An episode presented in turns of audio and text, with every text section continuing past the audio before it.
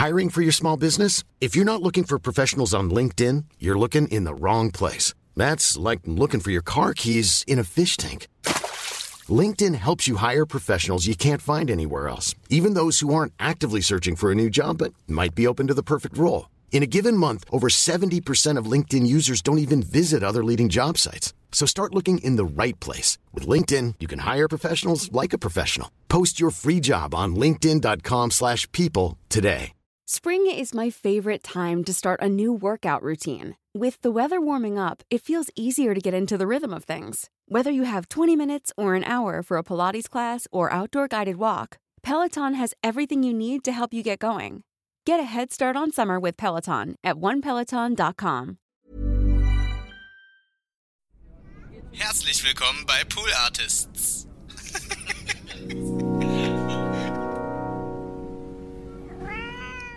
Und wir haben einen Podcast gemacht auf der Suche, also wir wollten kein Wal sehen. Ja. So, und wir sind aber, ich hatte, wir hatten einen, einen, ein Freund von mir arbeitet in so einer Wahlbeobachtungsstation und hat uns eingeladen. Und so, boah, okay, dann gehen wir jetzt uns keinen Wal angucken. Und es war halt auch im Winter und da ist eigentlich keine Wahlzeit und es war wirklich auch dieser Tour, war wirklich purer Horror. Es war so vier Stunden im Schneesturm auf dem Nordatlantik. Irgendwie um uns rum lauter spanische weinende Touristen, die sich übergeben.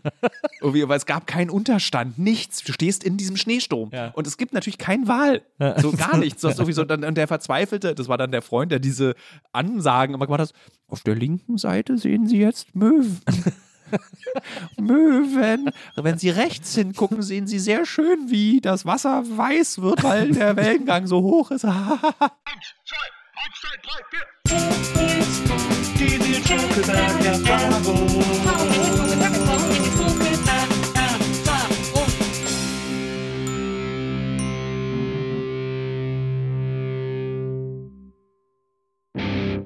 Hallo liebe NBE-ZuhörerInnen, herzlich willkommen zu einer neuen, brandneuen Folge der Nils Bokelberg-Erfahrung und ich würde jetzt gerne das Lied der zwei Königskinder singen, denn mein heutiger Gast ist jemand, der hier eigentlich schon dreimal gewesen wäre, wenn wir es geschafft hätten, äh, uns zu treffen und immer kam irgendwas dazwischen. Ich bin wahnsinnig glücklich, dass er heute hier ist. Er ist ein super toller äh, Reporter, ein fantastischer Moderator und er ist ein, äh, ich glaube, wenn ich jetzt so ein, so ein 55-jähriger äh, Fernsehjournalist wäre, würde ich sagen, er ist ein Grenzgänger. Äh, ich freue mich tierisch, dass er heute hier ist. Herzlich willkommen, Tilo Mischke. Hallo, danke, dass ich hier sein darf. Endlich, dass es geklappt hat. Ja, dann Insbesondere in diesem schönen Teil von meiner Heimatstadt. Aber du, du bist ja sogar in Ostberlin aufgewachsen. Genau, ich bin also die, diese Wohnung fühlt sich an wie meine Kindheit, in der ich gerade sitze. ich bin gerade eine Sekunde erschrocken, weil ich dachte, in dieser Wohnung bin ich aufgewachsen. Aber es ist so, dieser, der Vibe ist auf jeden Fall so. Die viele Teppiche, weil man nicht heizen konnte, Ja. ähm, so schön warm alles machen. Pankow war ja schon auch so sehr weit draußen Ja. für Ostberliner. JWD. ja, und äh, es riecht auch so ein bisschen nach Osten. Ja, das kann aber auch an der komischen Nudelsuppe liegen, die ich mir heute gemacht habe. Nudelsuppe, alte Wohnung. Aber äh, ja, äh, ich, ich freue mich, ich freue mich sehr, dass du äh, den Weg hier äh, ins ferne Pankow dann trotzdem angetreten bist. Wie gesagt, du bist ja in, in Ostberlin aufgewachsen und hast ja sogar noch, wir sind ja ungefähr fast gleich alt, ich glaube, du bist drei, vier Jahre jünger als ich oder so, aber hast ja quasi dann so DDR auch noch ein bisschen mitbekommen. Ja. Ähm, als Kind. Also gar nicht mal so wenig, um ehrlich zu sein. Ja. Wie, wie, alt warst du, als die Mauer Ich gefallen ist? neun war ich, als die Mauer Ah, ja. gefallen ist und so, wenn ich mich recht, also mein Erinnerungsvermögen setzt so, so Kindergarten ein, so Ja. vier, fünf war, muss ich da gewesen sein. Und ich habe dann so eben äh, wirklich maßlos verfälschte Erinnerungen an die DDR. Ja. Also so kindliche Erinnerungen eben. Alles war super. Ja, das ist etwas, das ist etwas, was man in, äh, in DDR-Biografien oft trifft. Also gerade wenn man, als, wenn man ein Kind war, als die Mauer gefallen ist. Maria zum Beispiel erzählt das ja auch immer, dass sie irgendwie als Kind dann, als dann, als dann die Mauer weg war und sie so auf Spielplätzen war, fand sie Spielplätze plötzlich, diese Westspielplätze auch so ganz dreckig und so und hat dann so als Kind gesagt, "Ah, ich will, dass wieder DDR ist, weil das war irgendwie schöner und so. Also das ist Äh, interessant. Tatsächlich, also wenn du, wenn du, es ist eine coole Beobachtung eben, wenn, der, die Perspektive eines Kindes auf die DDR ist natürlich total unverstellt oder beziehungsweise extrem verstellt, Mhm. äh, dadurch, dass du, weißt du, du hast eben nicht politische Haltung. Du hast nicht irgendwie Sozialismus, Kapitalismus, irgendwie der Klassenfeind, irgendwie Atomraketen. Das gibt's für dich alles nicht. Für dich gibt es ein, ein System, was gebaut wurde, was sich um Kinder kümmert. Ja. Und zwar seit sie eigentlich aus dem Kreissaal rauskommen. In der Sekunde, wo du geboren wurdest als Kind, wurdest du bekümmert. Und zwar sehr aufwendig. Und das ist natürlich schön. Das ist eine schöne kindliche Erinnerung. Also äh, wenn du Kinderkrippe, also diese Urversion, in der ich auch war, Ja. also wenn ich glaube mit drei Monaten komm, kam ich in die Kinderkrippe und voll normal. Weißt du noch, wie das war damals mit drei Kann ich Monaten? daran als du dann- erinnern. Als wir diese Pulvermilch dort bekommen haben und, und dieses Fehlen der mütterlichen Liebe uns zu grausamen Menschen gemacht hat. äh, nee, aber es war dann einfach so eine perfekte Welt, in der du gelebt hast. Überall Spielplätze, alles war grün, lauter Kindergärtnerinnen hauptsächlich, an die ich mich erinnern kann. Ja. Und so äh, lauter Kinder, die Oliver und Kevin hießen. aber gut, Kindergärtnerin war auch im Westen hauptsächlich. Ja, das ist ich glaube ein ja, aber ich- weiblich ich kann mich besetzter Beruf irgendwie mal gewesen. Irgendwie ja. Wie ja. hießen deine Kindergärtnerinnen? Weiß ich nicht mehr. Ah, Meine hießen Frau Föhmer und Frau Farina. Äh, Wenn dann der Nachname, ne? Äh, klar. ja, ja, klar. Äh, nee, kann ich mich nicht erinnern. Ich weiß nur, dass die eine immer einen Kittel anhat, so eine ganz große, großer Busen und die hat mich dann auch immer so gedrückt. Das Ja. mochte ich. Die hat Ja. dann immer so in den Arm genommen und so, weil ich habe oft geweint, immer hingefallen. Ja. Und dann hat die einen immer so Sehr gedrückt. ungeschickt wahrscheinlich. Sehr ungeschickt und hat sie immer gesagt so, komm, ist nicht so schlimm, Tilo. Ah. Ach, das ist ja schön. Ja. Tilo war ja wahrscheinlich ein exotischer Name in, äh, in der DDR, oder? War das nicht so richtig. Also es gab nicht viele Tilos. In Berlin gibt es noch einen anderen berühmten Tilo, Ja. Tilo Stör. Gibt auch noch einen ganz unangenehmen berühmten Tilo in Berlin. Gibt es auch. Ja, es, Ja. Gibt, es gibt eine Menge Der Tilos. sogar ein Genosse von uns ist, muss Stimmt, man sagen. stimmt. Nee, nicht mehr, aber er war ein Genosse. Ja, er war Genosse. Ich glaube, er ist raus. Aber jetzt ist er Millionär. Passt sowieso nicht mehr. äh, mit seinem Mist, den er da verursacht Ja, hat. Millionäre gibt es gar nicht in der Partei. Du hast recht. äh, nee, aber es war, glaube ich, ein ungewöhnlicher Name, aber nicht extrem selten. Also nicht sowas so Xantippe-artiges. Ähm, das war eher so, meine Mutter und mein Vater, als auch als beide als gebürtige Berliner, wollten, dass mein Bruder und ich ähm, Berliner Namen haben. Ja. die nicht christlich sind, was in meiner Familie auch sehr wichtig ist, weil wir so Uratheisten auch sind. Mhm. Und deswegen, da ist dann so Tilo übrig geblieben und mein Bruder, dem hat, den hat es schlimmer erwischt, der heißt Bertram. Ja. Ja. Aber habt ihr beide Glück gehabt, dass ich nicht Konopka heiße? Ja, irgendwie so, ja. und ja, ich fand es jetzt, ich hätte früher tatsächlich lieber Christian oder so gehießen, weil die, Ja. die waren immer die coolen. Ich hatte schon dann immer so einen, so einen holprigen Namen. Christian, Christian. Ist, äh, so. Christian fand ich immer so, oder Manuel, das waren so Namen, die waren dann so gewöhnlich und ich hatte immer das Gefühl, die, die die normalen Namen hatten, waren beliebter.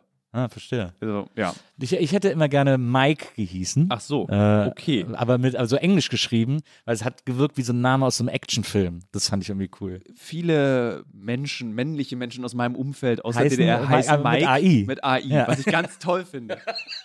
Mike mit AI. Finde ich, ich finde, das, das macht den Namen sehr besonders und so selbstbewusst. Irgendwie Ja. wir Deutschen ist einfach jetzt mal ein. Ja, ja, das heißt finde ich einfach mal Mike. Ist Mischke, ist das so eine, ist das ein weit verbreiteter Name oder ist das so, kann man die Mischkes alle nachvollziehen? Man, es ist in Berlin ein häufiger Name. Ich Ja. kriege sehr oft von engen Freunden, aber auch von Menschen, die bei Instagram mir zum Beispiel folgen, Fotos von Fleischereimischke. ja, das ist nämlich etwas, was Ja. ich dann sofort jetzt gefragt hätte. Äh, von Greifswalder, äh, Quatsch, äh, von äh, Eberswalder. Teppich, Eberswalder ist Ja. der genau Teppichverleger Mischke und Malermeister Mischke. Das sind so die Fotos, die drei Firmen kenne ich. Und es gibt hier ein paar Mischkes auf jeden Fall. Und es ist alles so Preußen, Polen, Berlin. Da okay, aber du Mischkes. hast jetzt keine bekannten Ties zu den, zu der Fleischerei Mischke oder Nee, so? gar nichts. Null. Es gibt nochmal irgendwie einen Mischke in Rheinsberg, glaube ich, aber wirklich die einzigen Mischkes, die es noch gibt, sind mein Onkel. Okay. So, das war's. Naja, Ja, also zumindest von denen ich weiß. So andere Mischkes sind nicht aufgetaucht. Ja.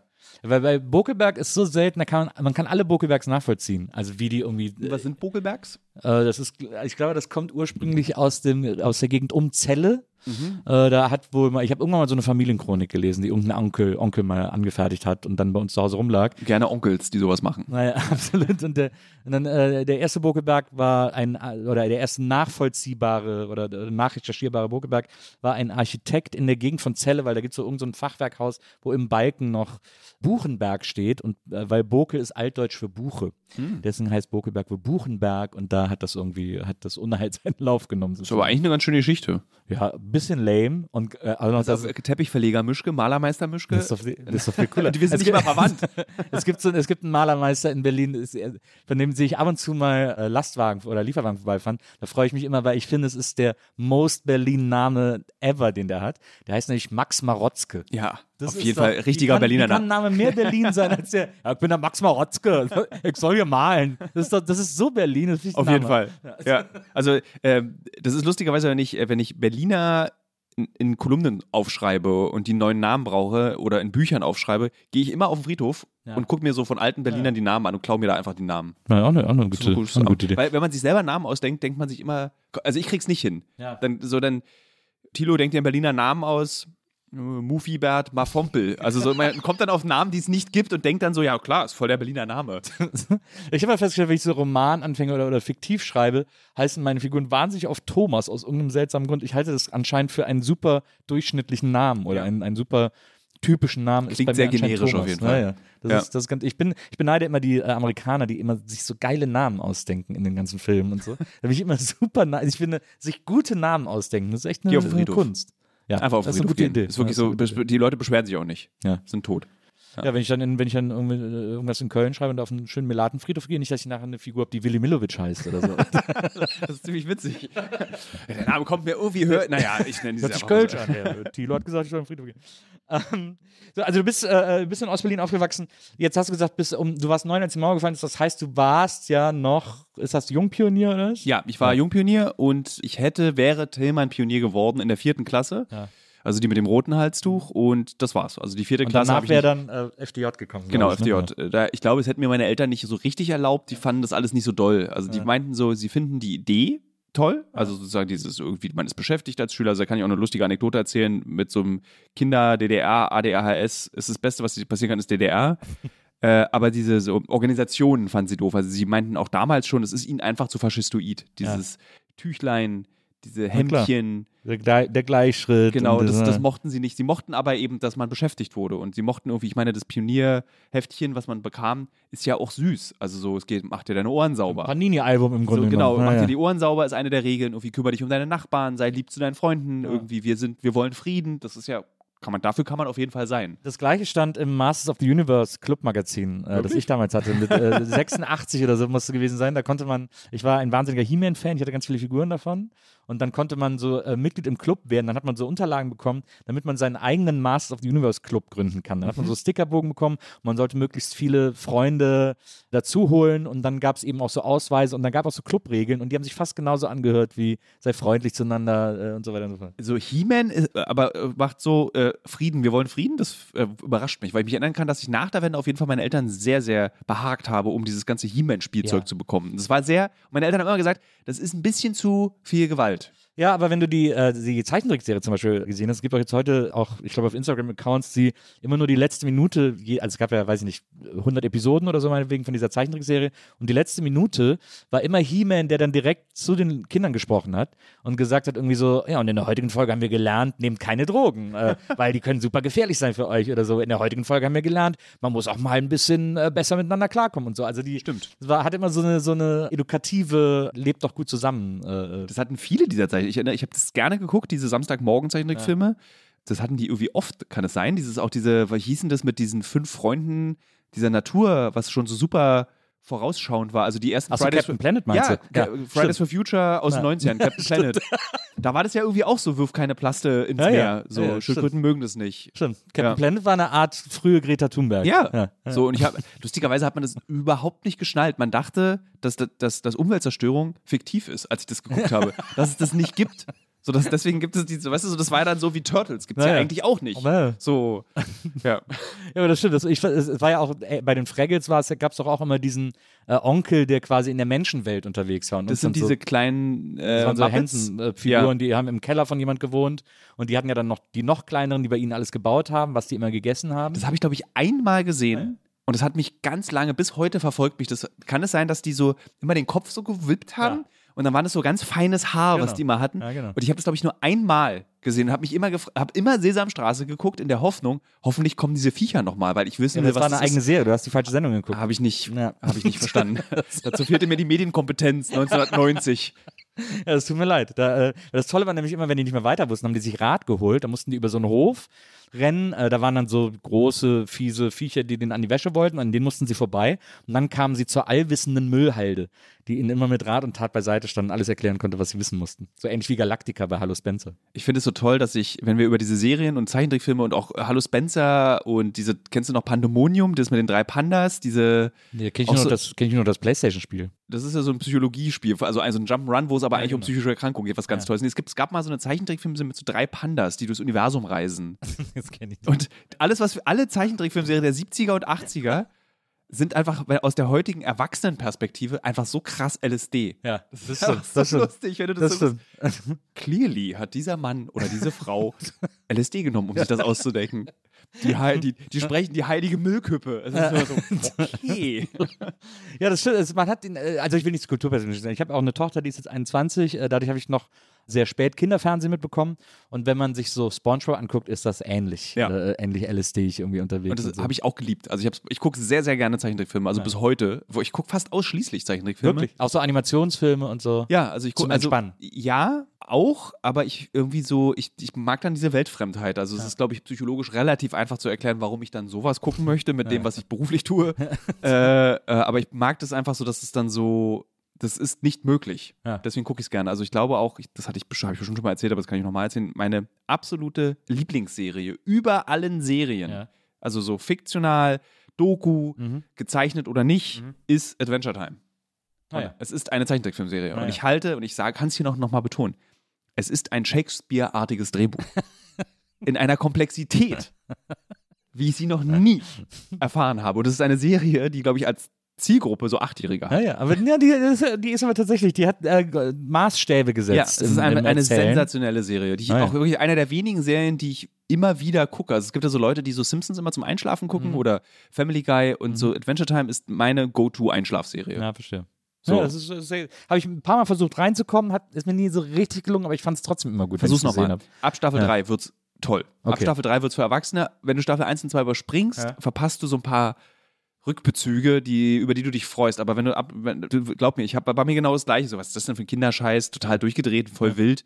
Und ab Staffel 3 hast du so einen engen Bezug zu diesen Figuren, Mhm. dass du es einfach, du willst wissen, wie es weitergeht. Und es wird einfach auch, ich habe im Flugzeug das Staffelfinale, also das Finale der Serie gesehen.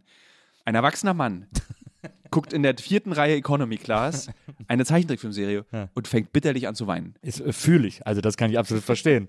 äh, da, äh, da, ich bin auch sehr nah am Wasser gebaut, was Film und Serien Das betrifft. so, aber ich glaube, bin im Flugzeug heult man auch mal schneller noch, aber trotzdem.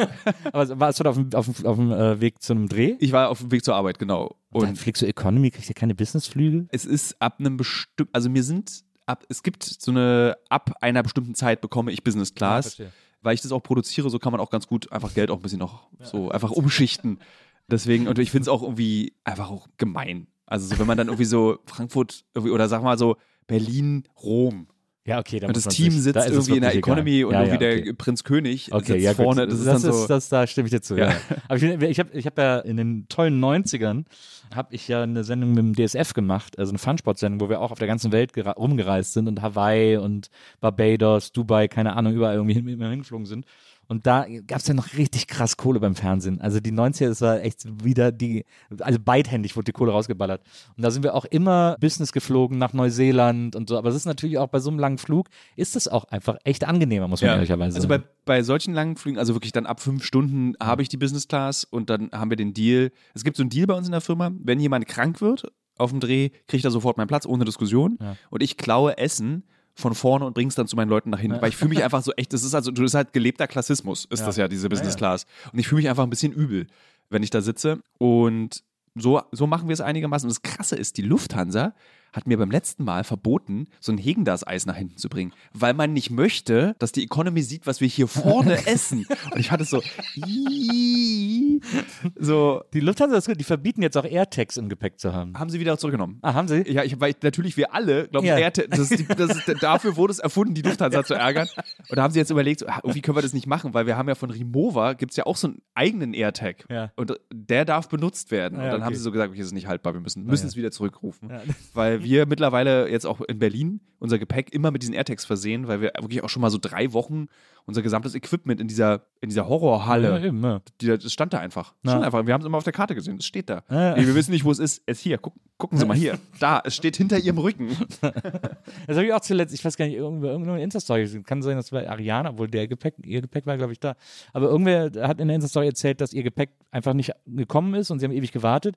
Und dann haben sie irgendwann einen Anruf von einer fremden Frau bekommen, die hat gesagt, ich stehe hier gerade in einer Halle, wo das ganze verlorene Gepäck steht. Ich habe jetzt einfach mal wahllos ein paar äh, Adresszettel äh, äh, abfotografiert und ich wollte sie anrufen und ihnen sagen, ihr Gepäck ist da, das steht da und wartet. Ihnen hat noch keiner Bescheid gesagt. Und so hat die Frau wohl irgendwie einfach 20 Leute angerufen von dem Gepäck, das um ihr Gepäck herumstand. Und dann konnten die alle ihr Gepäck nett. da rauslösen. Ja. Ja, total. Ich glaube, ich kann mich an diese Geschichte von Ariana erinnern. Es Ja. gibt ja so zwei Personen, denen ich bei Instagram mit großer Freude für Reisestories folge. Das ist Ariana und Aminata, glaube ich. Die macht auch so, fällt, äh, der Zug fällt eigentlich von der Brücke, wenn sie mit dem Zug fährt. und bei Ariana gab es, glaube ich, das Ich will nie große, in seinem Zug mit ihr sitzen. Ne? Stimmt, das ist der Pechzug. Und bei ihr war, glaube ich, dieses äh, Drama mit den Koffern und dann, dass sie nur, das hat mich wirklich Ja, fasziniert. sie sind dann so gerannt. Eine Minute Ja. und die Koffer waren trotzdem im Ja, Flugzeug. habe ich auch nicht, habe ich überhaupt nicht kapiert. Weißt du, ich habe so vier Stunden Aufenthalt, die Koffer sind nicht im Ja, ja. Flugzeug. Also so. Ich, also das, aber sie musste auch irgendwie, das geht ja gar nicht. Nee. Also wie soll das, wie soll das gehen? Ja, Das- also fand ich sie total muss da irgendwie eine andere Zeitwahrnehmung gehabt haben oder so, weil ich habe das auch überhaupt nicht verstanden. Aber die feinen Leute sind auch Business Class geflogen, habe ich gesehen. Habe ich auch gesehen. Habe ich gesehen. Selbst bezahlt. Ja, das, das ist krass, das zeigt's, ne? Das zeigt. So, jetzt hier schön so eine Neiddebatte. Machen- Irgendwas machen wir falsch. Auf jeden Fall, äh, um mal äh, wieder ins Berlin der, äh, der 90er zu kommen. Dann äh, auf jeden Fall, äh, das ist ja auch etwas, was ich, was ich schön finde, wenn man äh, Sachen über dich liest, wenn man Interviews über dich liest und so, was für eine zentrale Rolle deine Eltern spielen. Mhm. Weil die aus allen Erzählungen, also du hast mal gesagt, dein Vater ist der Träumer, deine Mutter ist die mit dem Geschäftssinn. Ja. Und so bist du irgendwie aufgewachsen. Und deine Mutter ist jetzt Buchhändlerin, dein Vater hat, was hat er studiert? Ähm, Kulturwissenschaften. Kulturwissenschaften, äh, Sexualästhetik. Äh, Das ist ein als Spezialgebiet. Als großes Spezialgebiet. Das klingt schon nach einem sehr guten, spannenden, vor allem inspirierenden Elternhaus. In Definitiv. Also da gibt's, also es ist äh, das Eltern, also es war das ein, also ein 10 von 10 Elternhaus. Ja. Also es gibt, natürlich gibt es da auch Makel und ich, es gab eine Phase, wo ich meine Mutter auf, wirklich richtig scheiße fand. Aber das nennt man Pubertät, glaube ich. ähm, und nee, ich bin gut aufgewachsen, kann mich nicht beschweren, sag bis heute, dass ich meinen Eltern einfach alles zu verdanken habe, dass ich so sein kann, wie ich bin und dass sie auch das alles gefördert haben. So wirklich jeden Fips, den ich im Kopf hatte, was ich sein wollte, werden wollte, wurde immer unterstützt. Probier aus, mach, äh, lern, also scheitern, also ganz moderne Beziehungsansätze auch. Und ähm, ich glaube, intuitiv angewandt. Also so, meine Eltern meinten auch irgendwann mal, sie hätten mich autoritär, anti-autoritär erzogen. Also ich durfte alles, aber nicht die Grenzen überschreiten. Na, verstehe. So, und das, das fand ich, glaube ich, den wichtigsten Punkt, dass sie ganz bewusst eben gesagt haben, mach Fehler. So, lern an deinen Fehlern und was du kannst, was du nicht kannst. Und das ist ja, wenn ich mir heute so angucke, wie Kinder erzogen werden im sozialen Umfeld, dass es so immer perfekt sein muss. Dass es immer richtig sein muss, Ja, was sie tun. Und ähm, so waren meine Eltern nicht. Also so, die haben dann irgendwie so, lies Comics, äh, mach Quatsch, spiel Computerspiele, mach was du willst. So, du willst kein Instrument lernen, das bereue ich ein bisschen, das, oder das, das nehme ich ein bisschen ihnen übel. Dann lernst du eben nur Kamm und ich kann halt Kamm. So. Und das kann man ja nicht können, sondern man hält einfach einen Kamm mit einem Stück Butterbrotpapier an seine Lippen und macht so. Hm. so. Ja. Aber das, also deswegen würde ich sagen, tatsächlich die Eltern haben alles richtig gemacht und ich würde es auch als eigenes erzieherisches Vorbild sehen. Das für deine Kinder Ernst und Linde. Ja, genau. Ja, ja, ja. Wo habe ich denn das erzählt? Das, äh, hast du mal gesagt, wenn du Kinder hast, dann sollen sie Ernst und Linde heißen. Aber es klingt, es, ich finde, es klingt auch so ein bisschen so, als wären das so, äh, als wären deine Eltern so Leute, die auch oft so äh, Essen schmeißen Gar und dann nicht. laden sie alle ein. Überhaupt dann, nicht. Gar nicht? Nee, meine Eltern sind auch sehr wunderliche Leute. Ja. Sehr eigen ähm, und sie feiern, haben so Feten. Also ich kann mich als Kind erinnern, dass ich, dass, also meine Eltern waren ja jung. Also meine Mutter war Anfang 20, als ich geboren wurde. Ja. Somit war sie irgendwie 25, als ich fünf war oder sechs oder in die Schule kam. Mein Vater war irgendwie Ende 20. Mhm. So. Und ich kann mich erinnern, dass ich im Schlafanzug oft auf Partys stand und meine Eltern einfach quarzend und besoffen irgendwie zwischen lauter Leuten. Da ja. Ja. Aber so als ich, umso älter ich wurde, umso erschöpfter wurden auch meine Eltern. Das Ja. war dann irgendwie so, dass die einfach gesagt haben, so nee, ausruhen, Arbeit, selbstständig in der Buchhandlung arbeiten. Wir hatten drei Buchhandlungen irgendwann, waren einfach gestresst. Ja. Und ich habe sie jetzt nicht als so Big Socializer, das war dann die frühe Kindheit, das war eher im Osten tatsächlich so, Mhm. dass man so Leute kennengelernt hat oder dass Mhm. man irgendwie Kollegen kennengelernt hat, aber keine, die so große Partys veranstaltet haben. Na, verstehe. Maria, Später. Maria glaubt immer, ich weiß gar nicht, wir haben es dann irgendwann mit ihren Eltern besprochen und ich weiß gar nicht, ob es eine falsche Erinnerung von ihr ist oder so oder nicht, aber sie meint immer, dass äh, ihre Eltern auch mal Partys gefeiert, die haben ja auch hier mitten in Berlin gewohnt, äh, Prenzlauer Berg aufgewachsen äh, und die Eltern haben, als sie ein Kind war, immer äh, eine Tür aufs Kinderbett gelegt, äh, wenn Party war, damit sie nicht raus kann und sie da irgendwie, Gesund? Also ihre Eltern meinen heute, du spinnst, das stimmt nicht und so, aber äh, wer weiß, die Wahrheit liegt irgendwo dazwischen vermutlich. Ich werfe meiner Mutter auch bis heute, und sie wird es hassen, weil sie hört es bestimmt, Ja. dass ich das erzähle. Schöne Grüße. Aus Spaß tue ich immer so, als wenn meine Mutter mal ein, ähm, hier so ein Atlas, so ein Verkehrsatlas nach mir geworfen hätte. Und dann sage ich immer, du hast mich im Auge getroffen. Das mit so einem dicken, so einem Shell-Atlas, den es früher vor dem Internet immer gab. Ja. Und äh, das hasst meine Mutter, wenn ich das dann immer erzähle. Ist ja auch plausibel, dass eine Buchhändlerin dich mit Gen- Buch, mit dem Buch genau. bewirft. Ja. Es gibt eine Geschichte, die ist wahr. Da hat meine Oma mir heimlich mal eine Pistole geschenkt. Ja. So eine Western mit Knallplätzchen-Pistole. Und ich bin natürlich. jetzt so eine weiter PKK. Und ich, Und äh, ich bin natürlich in einem extrem pazifistischen Haushalt aufgewachsen. Und es war natürlich, durfte ich keine Pistole haben. Ja. Und meine Oma, aber ich, natürlich, natürlich, Junge, bekommst du eine Pistole. Das ist, ja, auch- das ist der große Vorteil, Großeltern zu Ja. sein. Man, man macht einfach alles. Man alles ist einfach- scheißegal. und Man, man, er kann sich diese Liebe auch noch so, so multiplizieren mit solchen verbotenen Geschenken. Meine Mutter hat die am selben Tag des Geschenks, Geschenkbekommens gefunden, Ja. genommen, vor meinen Augen und, und in Berlin, ich weiß, es gibt auch woanders diese Fenster, die so, diese Kreuzfenster, wo du oben so das obere rechte Fenster Ah, ja. einzeln aufmachen kannst, Mhm. also das kleine. Und das war offen in, Ja. in der Küche in Lichtenberg. Und meine Mutter hat es geschafft, vom Eingang der Küche diese Pistole durch dieses Fenster rauszuwerfen. So Bist du runtergelaufen? Nein, natürlich nicht. Ich war total schockiert, dass Ja. meine Mutter das geschafft hat und nicht die Scheibe eingeworfen hat. Ja, ja. Es war so, wow. So, das beschreibt eigentlich auch ganz gut dieses Verhältnis zwischen meiner Mutter und mir. Cool, Mutti. Richtig cool. Und ich meine, ich konnte ja auch meine Eltern damals schon verstehen, warum Pazifismus die bessere Entscheidung ist Ja. fürs Leben. Aber so. da, da ist, äh, hat sie im Grunde genommen, na, hat sie es aber verpasst, zu versuchen, einen Karriereweg bei Alba Berlin einzuschlagen. Offensichtlich. Das und äh, sie hat auf jeden Fall auch meine Karriere bei der Bundeswehr damit unterbunden. Das war dann so, ist vorbei. Zum Bund gehe ich jetzt nicht, meine Eltern wollen es Klar, nicht. das lag wirklich an der Spielzeugpistole. Das ist natürlich, das muss man natürlich, das muss man natürlich sagen.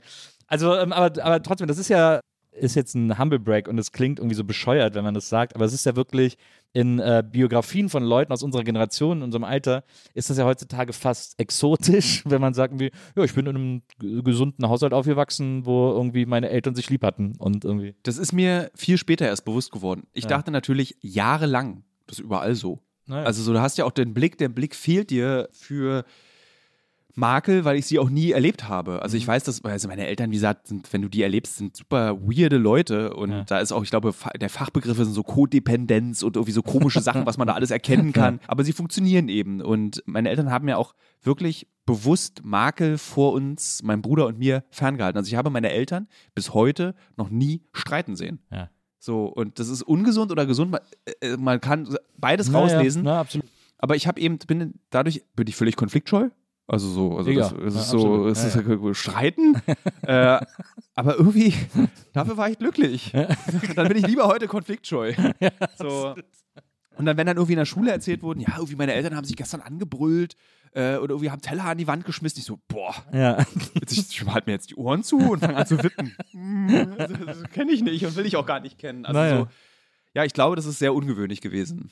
Aber auch, wie meine Mutter und mein Vater auch sagen, sehr viel Arbeit. Also so, sie haben immer gesagt, das ist Arbeit. Wenn man zwei Kinder hat, dann gelten die Kinder. Nicht, also man hat dann Kinder und nicht mehr, man ist dann nicht mehr eigenständig. So. Und das muss man akzeptieren. Also das ist auch das, was meine Mutter bis heute sagt. Das ist darum, wenn du eben ein Kind machst, geht es nicht mehr um das Glück in deiner Beziehung, ob du irgendwie den besten Sex hast, dass du Ja. irgendwie die coolste Person in deinem Freundeskreis bist. Nee, es geht darum, dass es deinem Kind gut geht. Ist das der Grund, warum du noch keine hast? Keine Kinder? Ja. Das liegt eher an meiner Freundin. Kann man nachlesen im Neon-Artikel, äh, den man immer noch findet und der ist immer noch aktuell. äh, da geht es darum, dass äh, me- meine Freundin einfach sagt, in dieser beschissenen Gesellschaft werden Mütter einfach nicht unterstützt Ja. und äh, Kinder Hat kriegen, hat sie vollkommen recht. Also es, deswegen, ich habe da auch gar nicht sowas so, ich habe A, keinen Anspruch auf ihr Becken Na. und äh, sie hat auch vollkommen recht. Also ich weiß, dass wenn sie jetzt ein Kind bekommt, egal wie viel Kohle man hat, egal wie sehr man sich unterstützt, sie ist die Leidtragende. Mhm. Und zwar immer Abstriche machen. Mhm. Karriere ist weniger Mhm. und sie macht das Gleiche wie ich. Sie ist vor der Kamera tätig, sie ist Journalistin, wir sind ganz oft gemeinsam unterwegs. Mhm. Ähm, und ich verstehe auch, dass sie das nicht aufgeben will. Ja. Verstehe ich. Und dann gab es dann auch diese irren Pläne. Dann nehmen wir irgendwie die Blage einfach mit nach, in den Irak. Dann Ja. holen wir uns ein Hausmädchen, das Kind bleibt in Erbil und wir gehen an die Front. So, und dann, dann weiß ich, dass meine Freunde dann so ganz langsam so mit dem Kopf schütteln, die schon Kinder haben, so, nee, das wird nicht funktionieren. Ja, das stimmt. Und da sind denn deine Eltern so, gibt es so eine leichte Pushiness, dass die irgendwie Enkelkinder wollen oder Meine Mutter nicht? denkt nicht, Ja. ich weiß aber ja. Mein Vater, der ist da ganz still, weil er weiß, da muss er mehr spazieren. Ja. Äh, aber ich, da ist auf jeden Fall so eine leichte Pushiness. Glücklicherweise nimmt mir mein Bruder das jetzt erstmal ab, der wird im Dezember Vater. Ah, sehr gut, Ja. wunderbar. Dann ist ja erstmal ein bisschen Ruhe. ein bisschen Ruhe im Karton. Ruhe in der Familie. Ja. das ist gut. Die wohnen ja hier im, im äh, mittlerweile im Speckgürtel von Berlin, äh, Wuhletal. Ist das nicht so Speckgürtel? Das ist auch eine interessante Information, ist glücklicherweise erledigt. Und zwar sind meine Eltern vor ungefähr zwölf Jahren aus Wuhletal. Ach so, Wieder ich habe das in zurückgezogen. Kolumne von dir gelesen. Ich dachte, die wäre so aktuell gewesen. Äh, das kann sein, dass es da drin stand, dass sie da mal wohnen. ah ja, okay. Ähm, Und äh, dieser, es ist echter Speckgürtel. Meine Ja. Eltern wollten das mal ausprobieren. So, und das endete nach, ich würde sagen, so sieben Jahren Reihenhaus und mit so einem kleinen Garten und so Ja. dran, mit folgendem Satz meiner Mutter zu meinem Vater, wenn wir nicht wieder zurück in den Ring ziehen, nach Friedrichshain, lasse ich mich scheiden. Ich werde hier irre. Ja. Weil ja, du, du, dir hat es auch nicht so gut gefallen. Du hast ja auch Nee. gesagt, da, da kennt irgendwie jeder jeden und Das irgendwie. ist so, also der, also ich bin auch in Friedrichshain weiter zur Schule gegangen. Das war halt einfach auch so ein übler Schulweg. Also du bist dann eben, du bist ja als Berliner gewöhnt, in der, im Radius von fünf Minuten deiner Schule zur Schule zu gehen. So. Und plötzlich musste ich irgendwie so 45 Minuten. Und ich meine, was immer, was ja immer krass ist, wenn du darüber nachdenkst, dass ich, dass wir 13 Jahre oder 10 Jahre um sechs aufgestanden sind. Ja, ja. Völlig unvorstellbar. Ja. Und wenn du dann eben diesen 45-minütigen Schulweg hast, musstest du wirklich um sechs aufstehen. Weil in Friedrichshain war es so, 8 Uhr geht die Schule los, 7.32 Uhr bin ich aufgestanden. Ja. So ungeduscht, Na klar. so irgendwie so Schulsachen. Ich habe Hefter, habe ich glaube ich abgeschafft bei mir ab der achten Klasse. Ja. Äh, so einfach irgendeine Tasche. Äh, Entscheidet man ja in der Regel selbst als, als Schüler. Aber das war dann so furchtbar. Mein Bruder hat es glaube ich sehr gemocht, mein Vater auch. Ja. Äh, meine Mutter und ich fand es aber schrecklich. Weil da ist ja dieses, das Versprechen des Speckgürtels ist ja so diese Ruhe. Und eben das, das zweite Versprechen ist, du kannst ja immer In reinfahren. Ja, ja. Machst du natürlich nicht. Also, also da war wirklich 20 Minuten mit dem Auto Alexanderplatz. Ja.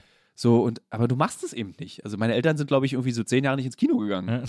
So, so äh, und so, weil du einfach dann da draußen bist und dann mit deinen Nachbarn irgendwie so Osterfeuer machst. so, ich will, den, ich will meinen Nachbarn nicht kennen. Aber ja, das fand ich interessant. Das war ja eigentlich, das war ja tatsächlich auch der Kern dieser Kolumne. Ja. Äh, Dass du sagst, so, was du an Berlin so liebst, ist äh, diese Anonymität. Ja. Äh, dass man zwar irgendwie sozusagen Kontakt haben könnte, aber in der Regel nicht haben muss, quasi. Ähm, das, äh, und das ist so lustig, weil das kenne ich von allen Berlinern. Du, du bist aber gleichzeitig sagst du auch, du willst nie aus Berlin weg. Nee, nie. Und das kenne ich von allen Berlinern, die hier aufgewachsen sind und hier geboren sind. Die sind alle, die wollen alle immer in die Welt raus und sowas erleben, aber wollen auch immer wieder zurück nach Berlin und immer irgendwie, also bei Maria ist es auch ähnlich und so, die, die liebt die Stadt hier auch so sehr. Äh, und ich finde das so interessant, weil das in, in anderen Städten empfinde ich das anders. Also da sind die Leute schon, also die Kölner zum Beispiel, ich kann es jetzt als Ja. Kölner irgendwie sagen, die lieben ihre Stadt abgöttisch, aber äh, da ist auch viel so, ja, aber ich kann auch wegziehen. Irgendwie, dann liebe ich die Stadt ja immer noch. Das ist ja, als Berliner ist es ja noch krasser, weil du hast es ja dann nochmal auf Bezirke runtergebrochen. Also ich, für mich ist es ja so, ich bin in Lichtenberg groß geworden, ich könnte, ich kann auf jeden Fall in Friedrichshain leben. In Friedrichshain auch nur noch in bestimmten Straßen, weil es gibt bestimmte Teile von Friedrichshain, die hat einfach so der Zugezogene, der Zetti, So No-Go- No-Go-Areas. No-Go-Areas, Ja. Benchkiez, so wunderschön früher. Unmöglich jetzt. Also du weißt es, in dem Moment, wo Fleischläden für Hunde auftauchen, weißt du, der Bezirk ist verloren. Schöne Grüße an Olli P. an dieser Stelle. Der hat, glaube ich, in Köln Fleischladen für Hunde. Wirklich? Ja. So, in Köln ist es ja voll okay. Habt so viele Fleischläden für Hunde. Äh, da hatte so, äh, in Köln hatte auch ein Kollege, den du bestimmt auch kennst, Nikolas Potmann. ja. Ja, der hat da ja mal ein Katzencover aufgemacht. Aus dem Katzcafé. Ja, wo, der, so, wo man Katzen streicheln Ja. kann beim Kaffee trinken. Das fand ich ganz wild. das Hat, glaube ich, nicht lange durchgehalten. naja, und in Berlin ist es eben so, also ich könnte zum Beispiel auf gar keinen Fall in Westberlin leben. Ich kann, also ich glaube, Pankow, Mitte, Friedrichshain. Weil das bei Westberlin auch schon wieder wie eine andere Stadt für dich Das ist für wäre. mich sozusagen. Köln. Ja. Also es ist für mich Hannover, Köln, Hamburg, alles Moment mal, also Hannover und Köln kann man nicht in eine Reihe stellen. München, Köln. also so Westberlin ist für mich einfach eine irr, ist komplett andere Stadt, Ja. völlig andere Straßenführung, Ja. andere Menschen, Keine äh, Straßenbahn? keine Straßenbahn. Äh, Jetzt ist nur fürs Gefühl brauche ich Straßenbahn. Benutzen würde ich sie nicht. ähm, Das ist übrigens auch etwas Interessantes. Straßenbahn hier in Ostberlin, weil ja quasi auch immer mehr Nicht-Ostberliner in Ostberlin leben. Das ist als Straßenbahnfahrer, äh, also, also äh, Passagier, immer gefährlicher, weil die alle nicht checken, dass die anhalten müssen, wenn die Straßenbahn anhält. ja, ja, Also viele die, fahren dann ich einfach wollte durch mit dem gerade nämlich erzählen, die ganzen Zugezogenen werden einfach von der Straßenbahn umgenietet, Ja. weil die einfach so, ich biege jetzt hier mal ab. Ja, genau. Schön diese, diese Todeskreuzung, äh, Prenzlauer Ecke, Ja, es ist vor allem hier Mielerstraße ist ja auch noch. Äh, also da überall, wo rasen immer die Autos durch, wenn die, wenn die Straßenbahn Und dann anhält. hörst du dieses Bing, Bing, Bing, Bing, Bing, Bing, Bing, Bing und dieses Bremsen und du hörst die iPhones in der Straßenbahn runterfallen. Ja, also schöne Dinge, die man beobachten kann. Oder was auch toll ist, ist die äh, Autos mit Nicht-B-Kennzeichen, die in diese Gleisbetten fahren von der Straßenbahn, Ja. weil sie denken, da, Ja. das ist, siehst du auch ganz oft. Aber das ist, das ist hier bei mir vor der Haustür äh, letzten Sommer fünfmal passiert Ja. oder so. Das ist Wahnsinn. Ja, aber ich check überhaupt nicht. Das sieht man doch, dass da. Ich glaube, im Dunkeln, wo es auch am Tag siehst, Ja, beobachtest, ja. Ja, es gibt schöne das, Dinge, an Ich verstehe nicht, wie das geht. ja, so Rolltreppe, stehen bleiben, so auf der falschen Seite, irgendwie oder auf dem Alexanderplatz einfach so abrupt stehen bleiben. Ist ja, Ja. so eine Sache, die einfach, die, die, ich, also da zitiere ich meine Oma, meine Mutter, wir alle ja Berliner, gebürtig, Die Mischkes. Ja. die Mischkes und die Späts. Ja. Wir lieben Zugezogene. Also wir haben nichts gegen Zugezogene. das, das glaubt dir kein Mensch. Nein, das ist wirklich so. Also ich zitiere da wirklich jetzt meine Oma, die hat gesagt, Berlin ist eine Stadt, in der Menschen dazukommen und wieder gehen. Ja. So, das gehört einfach zu Aber das ist ja halt auch wichtig, dieser Zusatz. Dass also, die Stadt ist, fühlt sich so an, wie sie sich anfühlt, weil immer ganz viele Leute von außen kommen. Und ich, ich finde das auch wirklich toll. Und die, die sich aufregen, wenn wir ehrlich sind, sind die Kinder von Zugezogenen. Also so diese ganzen auch, geschätzten Rapper. Ich liebe ja diesen jungen Ostberliner Rap, so Teute Records, Prenzlauer Berg, so Kollwitzplatz, ich glaube alle gecancelt wegen Sexismus wieder auch und dann aber wieder erlaubt, weil die ultra links sind. Pöbel MC, um noch ein Beispiel zu nennen, Ja. ähm, die singen ja über diese, eigentlich über ihre Eltern, die sie ja so kacke finden. So, und das finde ich ganz toll. Das ist irgendwie dem, denen auch zuzuhören. Also, das sind ja alles Prenzlauer Berger, die in diesen 48.000 Quadratmeter Wohnungen, die sie irgendwie äh, armen DDR-Künstlern und Künstlerinnen weggenommen haben und zur Eigentumswohnung gemacht haben und sich wundern, dass man als vierköpfige Familie definitiv sieben Zimmer braucht und dass die Stadt ja so teuer wird. Egal, das geht für das zu weit. Aber jedenfalls, diese Stadt lebt ja eben von dieser Veränderung. Also ich finde es auch nicht schlimm, dass wir jetzt diese hässlichen Quartiere bekommen. Ja. Ich finde sie halt einfach nur sau hässlich. Ja, das finde ich auch interessant. Das ist etwas, was mich auch, also wie gesagt, ich vergleiche es halt immer ganz viel mit Maria, weil die auch hier aufgewachsen ist und wir alle ähnlich alt sind und so. Und das ist etwas, was ich äh, festgestellt habe, wenn man in Berlin aufgewachsen ist und irgendwie das alles so kennt, dann ist man gar nicht so filmschig, wie man in Köln sagt, nicht so empfindlich, äh, was die Veränderung der Stadt betrifft, weil die so, sich sowieso schon immer Ja. verändert hat und andauernd verändert und Also so. es gibt ein, ein Tabu. Und das wird jetzt gerade der angegangen. Telespargel. Erstmal die Verwendung dieses Wortes. Aber Schwangere Austern. Also tatsächlich der Telespargel, ich kann es gar nicht richtig sagen. Äh, also der Fernsehturm. Ja. Äh, oder wie er von Zugezogenen auch oft genannt wird, der Alex-Turm.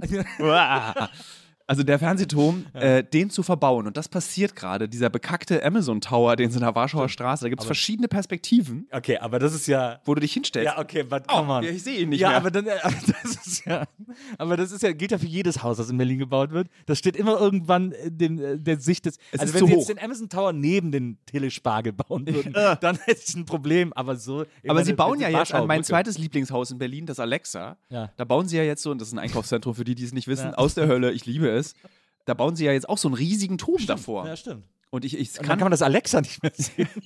und ich, das, was ja immer aussieht, das Alexa finde ich ja so toll, es sieht ja immer aus wie so eine, so eine in Dubai gebaute Mall. Das Ja. passt ja so gar nicht nach Berlin. Naja, Aber das deswegen liebe ich es auch. Ja. Also so. Ja, es hat einen eigenen Charme. Ja, so gar das- keinen. Eine, die, äh, unsere äh, geschätzte und geliebte Kollegin Eva Schulz ist ja auch ein riesengroßer Einkaufszentren-Fan. Wir Ich überlegen, auch. Wir überlegen seit äh, Jahr und Tag zusammen einen Einkaufszentrums-Podcast zu machen, weil sie hat auch mal irgendwie eine, an der Uni auch mal eine Arbeit über die Soziologie von Malls oder so geschrieben und, und hat da wirklich auch geforscht und äh, erzählt immer davon, dass es in Tel Aviv auch so eine fantastische Mall gibt und so. Die ist ein riesengroßer Mall-Fan. Das kann ich absolut nachvollziehen. Ich stehe auch auf Malls. Ja, machen wir das zu dritt. Finde ich gut. Du kannst Also ich gehe tatsächlich gezielt im Ausland, Ja. nicht nur in Schwimmbäder, Ja. um die Schwimmbäder der Welt kennenzulernen, sondern auch gezielt in Malls. dann kannst du uns ja immer so von so exotischen Orten die Malls erzählen äh, für den Das Schönste Podcast. an Malls ist, das gibt's wirklich so. Ich war in, ich würde, lass mich, also lass mich lügen, Ja. in 15 Malls, die alle von sich behaupten, die größte Mall der Welt zu sein. das fand ich ganz toll. Also so, this is the biggest mall of the world. Wirklich in, in jedem Land habe ich das Gefühl, gibt es die biggest mall of the world. Ich glaube, in Dubai ist sie dann wirklich. Ja. Ähm, Achso, ich dachte immer, es wäre die in Amerika. Da ist doch die Mall of the World, glaube ich, in, äh, wie heißt der Ort, wo Prince äh, gewirkt hat? sowas weißt du. Minneapolis, glaube ich. Und da ist vor Minneapolis die größte, the, World, the Mall of the World heißt sie, glaube ich. Oder heißt die Mall of America? Ne, kann Mall of America heißt Die ist auf jeden Fall jetzt wahrscheinlich schon leer und Leute nehmen dort Crack. Nee, nee, die ist immer noch, Die ist noch da? Da ist auch eine Achterbahn drin und so und, und, und alles mögliche. Die ist riesig. Ich kann dem nicht widersprechen. Aber ich glaube, Dubai Ja. hat, äh, hat ja den größten, also hieß es immer, den größten Duty-Free-Shop der Welt.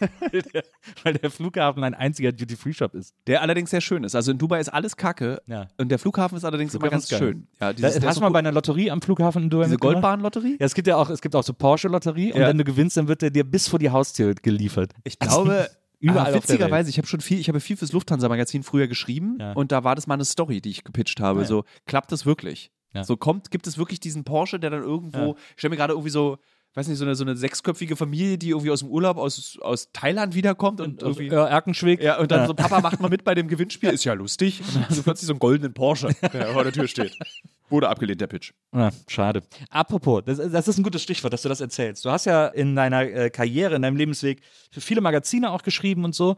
Und ich habe, glaube ich, so langsam das Gefühl, dir so auf die Schliche zu kommen, was so die Idee der Stories betrifft, die du so für die Magazine geschrieben hast, weil du es irgendwie auf die eine oder andere Art und Weise immer geschafft hast, diese Lust an diesen äh, Reportagen, an diesen Extremreportagen oder auch vor allem an Reportagen, die dich irgendwie an andere Orte bringen, zu verbinden mit den, Thema mit den Thematiken der jeweiligen Magazine Magazine, für die du geschrieben hast. Also du hast eine Zeitung für den Musikexpress geschrieben und da war im Ernst in einer Ausgabe eine Story, dass du äh, mit einem iPod auf eine einsame Insel für fünf Tage reist. Und ich dachte, okay, come on. Who are you fooling? Ich habe, aber ich muss zugeben, das ist eine Zweitverwertung gewesen für Okay. eine Geschichte, die ich gemacht habe, wo ich auf einer einsamen Insel war für ein Corporate Publishing Magazin. Ja. Ähm, Welches, welches war das? Wir können das hier alles. Äh, das heißt Console, gibt es nicht mehr. Das Da habe ich auch für geschrieben. für, ich hatte eine Kolumne in der Konsole. für Michiko und ja, äh, genau. Und Peter noch. Da. Genau, und ich habe dieses Heft dann irgendwann gemacht, weil die einfach beide ja kein, die waren ja auch sehr wilde Das, stimmt, das Geschäftsbetreibende. muss man wirklich sagen. Und äh, irgendwann habe ich dieses Console und Sony Magazin war dann irgendwie so, fiel dann irgendwie in meine Hände, weil keiner mehr Lust hatte, das zu machen, aufgrund des Stresses, der damit Ja. verbunden war. Und äh, da haben wir, das war, das war aber eine tolle Zeit. Also ich habe das wirklich geliebt. Und da Ja. war eben eine Story, da gab es so ein, wie hieß denn dieses PS3-Spiel? Das erste Mal kam es da raus. Dieses Nathan Äh, Uncharted. Uncharted, das Ja. erste Uncharted kam Ja. raus und da haben wir dann so Abenteuer, da bin ich irgendwie so, das ist auch so geile, ich kann man jetzt ja mal erzählen, irgendwie so, äh, ich fahre nach Thailand und schlafe auf so einer, ich kannte halt eine Insel, auf der man wirklich alleine sein konnte und mache so dieses Inselabenteuer und bin dort alleine auf dieser Insel. Und gleichzeitig produziere ich eine Fotostrecke mit Sony Ericsson Telefonen Ja. äh, für das Sony-Magazin und gleichzeitig mache ich noch eine Geschichte den Musikexpress mit dem iPod, den ich da wirklich dann dabei hatte. Also wir haben so für Produktionskosten, lass es 2000 Euro gewesen sein, äh, irgendwie so fünf Hefte vollgekriegt. Ja, also es ist halt so, Ja, ist raffiniert. so äh, irgendwie so 400 Euro der Flug, also der schlimmste Flug auch, so mit, so mit 19 Stunden Aufenthalt in Dubai. So einfach so, bis der Anschlussflug kam. Äh, und auf dem Boden geschlafen. Also es war noch die richtig wilde Zeit für Geschichten. Aber ich konnte halt auf einer einsamen Insel in Thailand schlafen und das war es mir wert. Also es war es mir einfach wirklich wert, dann diese Beschwerlichkeit aufzunehmen. Und ich habe es aber auch überhaupt nicht als beschwerlich wahrgenommen. Es war auch so, ich kann mich noch genau daran erinnern, es war dann so, dann hat dann Michiko, da war dann die Gage, 4000 Euro. Ja. Für Chefredaktion Sony Magazin, Chefredaktion Console. Console, ja. Innerhalb von acht Wochen zwei Hefte, A, 120 Seiten Folge. Gerade so Gamescom auch und Genau, so. so. Ja, ja, genau. Und 4000 Euro war dann so, ich muss nie wieder arbeiten.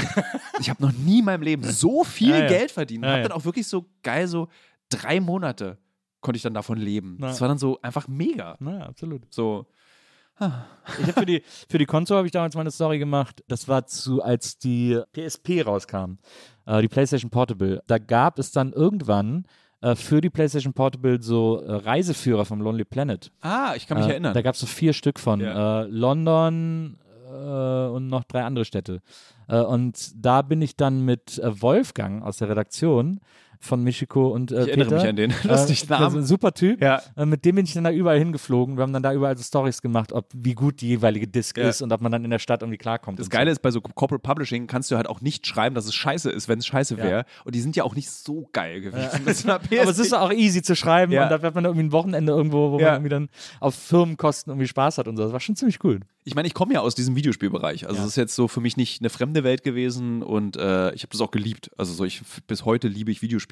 Ja. Nicht mehr so wie früher. Ähm, ich habe also als Volontär in einer Videospielzeitung verlierst du schon auch so ein bisschen die Lust am Videospielen. Das ist dann Ja, also- die Begeisterung also- geht weg. Du warst ja Volontär bei der G. Und Ja. die G war ja quasi das einzig erwachsene Videospielmagazin, das es gab. Beste. Es war auch äh, Multiplattform, also für, für alle äh, wichtigen Konsolen oder alle gängigen Konsolen. Da hatte man nur die Auswahl zwischen Maniac und G. Ich weiß nicht, gab es die Videogames zur Zeit von der G noch? Am Anfang wir, wahrscheinlich. Wir, haben, wir empfanden uns völlig außer Konkurrenz. Ja, wir haben uns natürlich, nie, ja. Also, so- für die, die es nicht wissen, Elf Freunde kennt jeder, glaube ich, oder viele Leute kennen die Elf Freunde. Das Ja. ist sozusagen, was Kicker für Das den stimmt, Fußball ja. ist und Elf Freunde anders macht für Fußball, waren wir für Videospiele. Stimmt, also wir waren so ein cooles Design. Also Den haben wir sehr, Erwachsenes Videospiel. Ja, also sehr oft mussten wir auf der Gamescom dann so, weißt du, wir sind die Elf Freunde, das Video. Ach so, jetzt verstehe ich Jetzt gab es noch eine Jubiläumsausgabe, ne? Hast du da, hast du da was für ich, gemacht? Äh, nee, ich hab's, bin, das ist so irgendwie, ich hab, wurde angefragt, auch jetzt, es sollen glaube ich mehr Ausgaben Ah, ja. dazu kommen. Ja.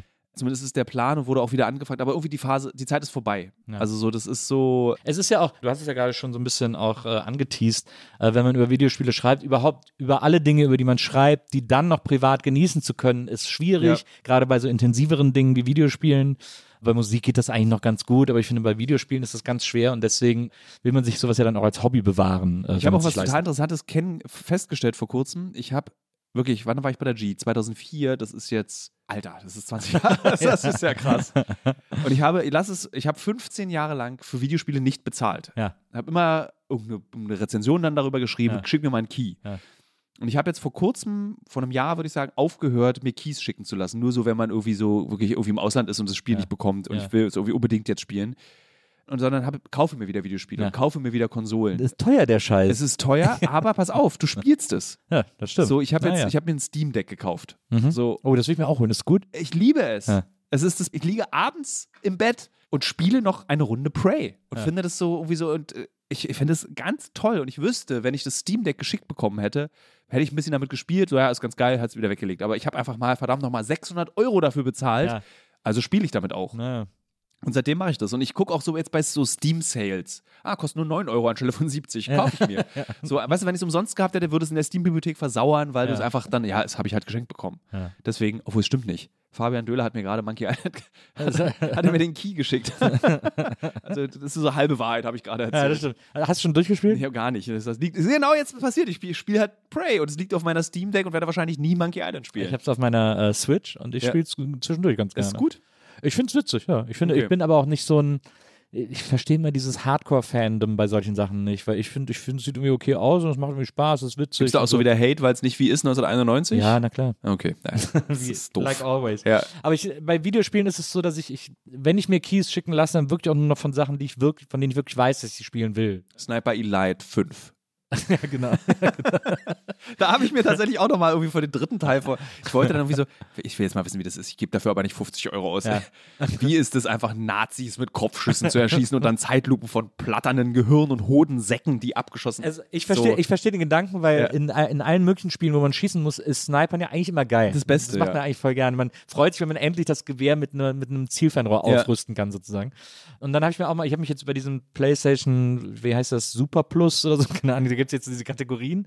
Und wenn man da das teuerste hat, das konnte man jetzt günstig für Ende des, bis Ende des Jahres mal ausprobieren, zu einem äh, Spezialpreis, zu einem Ausprobierpreis, habe ich mir das geholt und dann hat man ja Zugriff auf so eine riesen Spielebibliothek. Und da habe ich mir dann, da gab es dann auch irgendeinen Sniper Elite, keine Ahnung, drei oder so.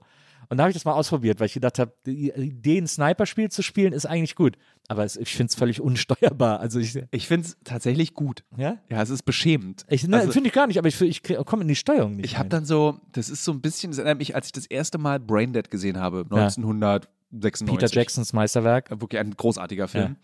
Da hatte ich so eine, wie beschreibt man das Gefühl? So eine beschämte, da war so eine schamhafte Erregung. Also nicht sexueller Natur, sondern Ja, ja. einfach, man war so, diese Gewalt hat so, eine, so rote Wangen gemacht und so, das darf ich gar nicht sehen. Ja.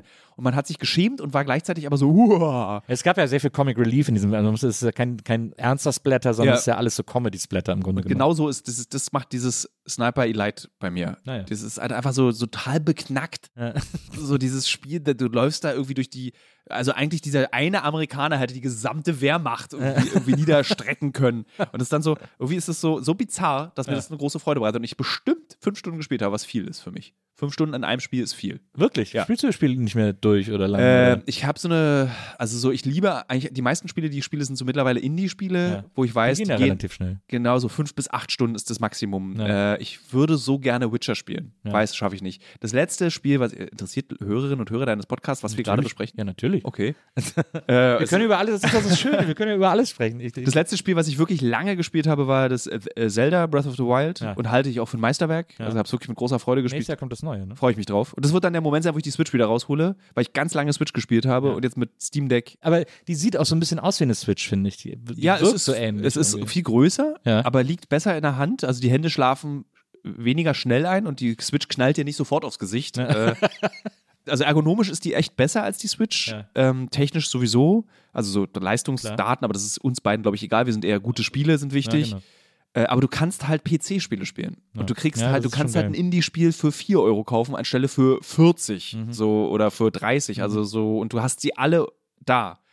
Und ich spiele halt so lauter Spiele, die ich gerne gespielt hätte. Also ich erinnere mich, ich habe sehr oft gegoogelt, Prey, Switch, Ja. angekündigt, vielleicht, vielleicht kommt's. Aber jetzt war es beim Steam Deck einfach wirklich 7 Euro kann ich spielen und ich lieb's. Es ist genau das, was ich mag. Ja. So, bisschen verstehe spuken, so rumlaufen und wieder spuken. Hast du die, ich, ich äh, liebäugle sehr mit der Playdate. Das ist ja so eine neue Konsole, genau, so eine, so eine Indie-Konsole, wo so eine, als Steuerelement auch eine Kurbel dran ist. Äh, Ich habe äh, mein Kommilitone aus äh, dem Japanischstudium, Ja. ist ein Ultra-Nerd, mit dem, den du nicht kennst, der aber mit dir in der Konsole auch war. ah, ja. Denn ich, denn mit dem habe ich eine Geschichte gemacht. Äh, Hannes, 1000 Millionen Videospieler aus Japan. Ja. Für den ist sowas. Da bin ich dann zu, so, zu wenig Sammler oder dann so, ich habe dem, sowas schenke ich dem dann immer zum Geburtstag. Äh, ich hatte, es gab bei Kickstarter so ein fingernagelgroßen Gameboy. Und das so, also, den man so als Schlüsselanhänger, Ah, der das ist aber wirk cool. Ja, der ist wirklich cool. funktioniert. Ja, also ja. du kannst dann so, so Das ist schon cool. Ja, ja. So, und der, darüber freut sich Gamer Hannes. on a Rice Corn sozusagen. Ein bisschen, ja. genau ja. so. Ja. Und äh, das ist halt wirklich ein winziges OLED und da ist ein, eigentlich nur so ein, der, dieser Micro-USB-Anschluss ist riesig. Und da, so kannst du dann halt so Spiele drauf machen. Und das ist eher was für den. Das Ja, ist, verstehe. finde ich, so cool, aber.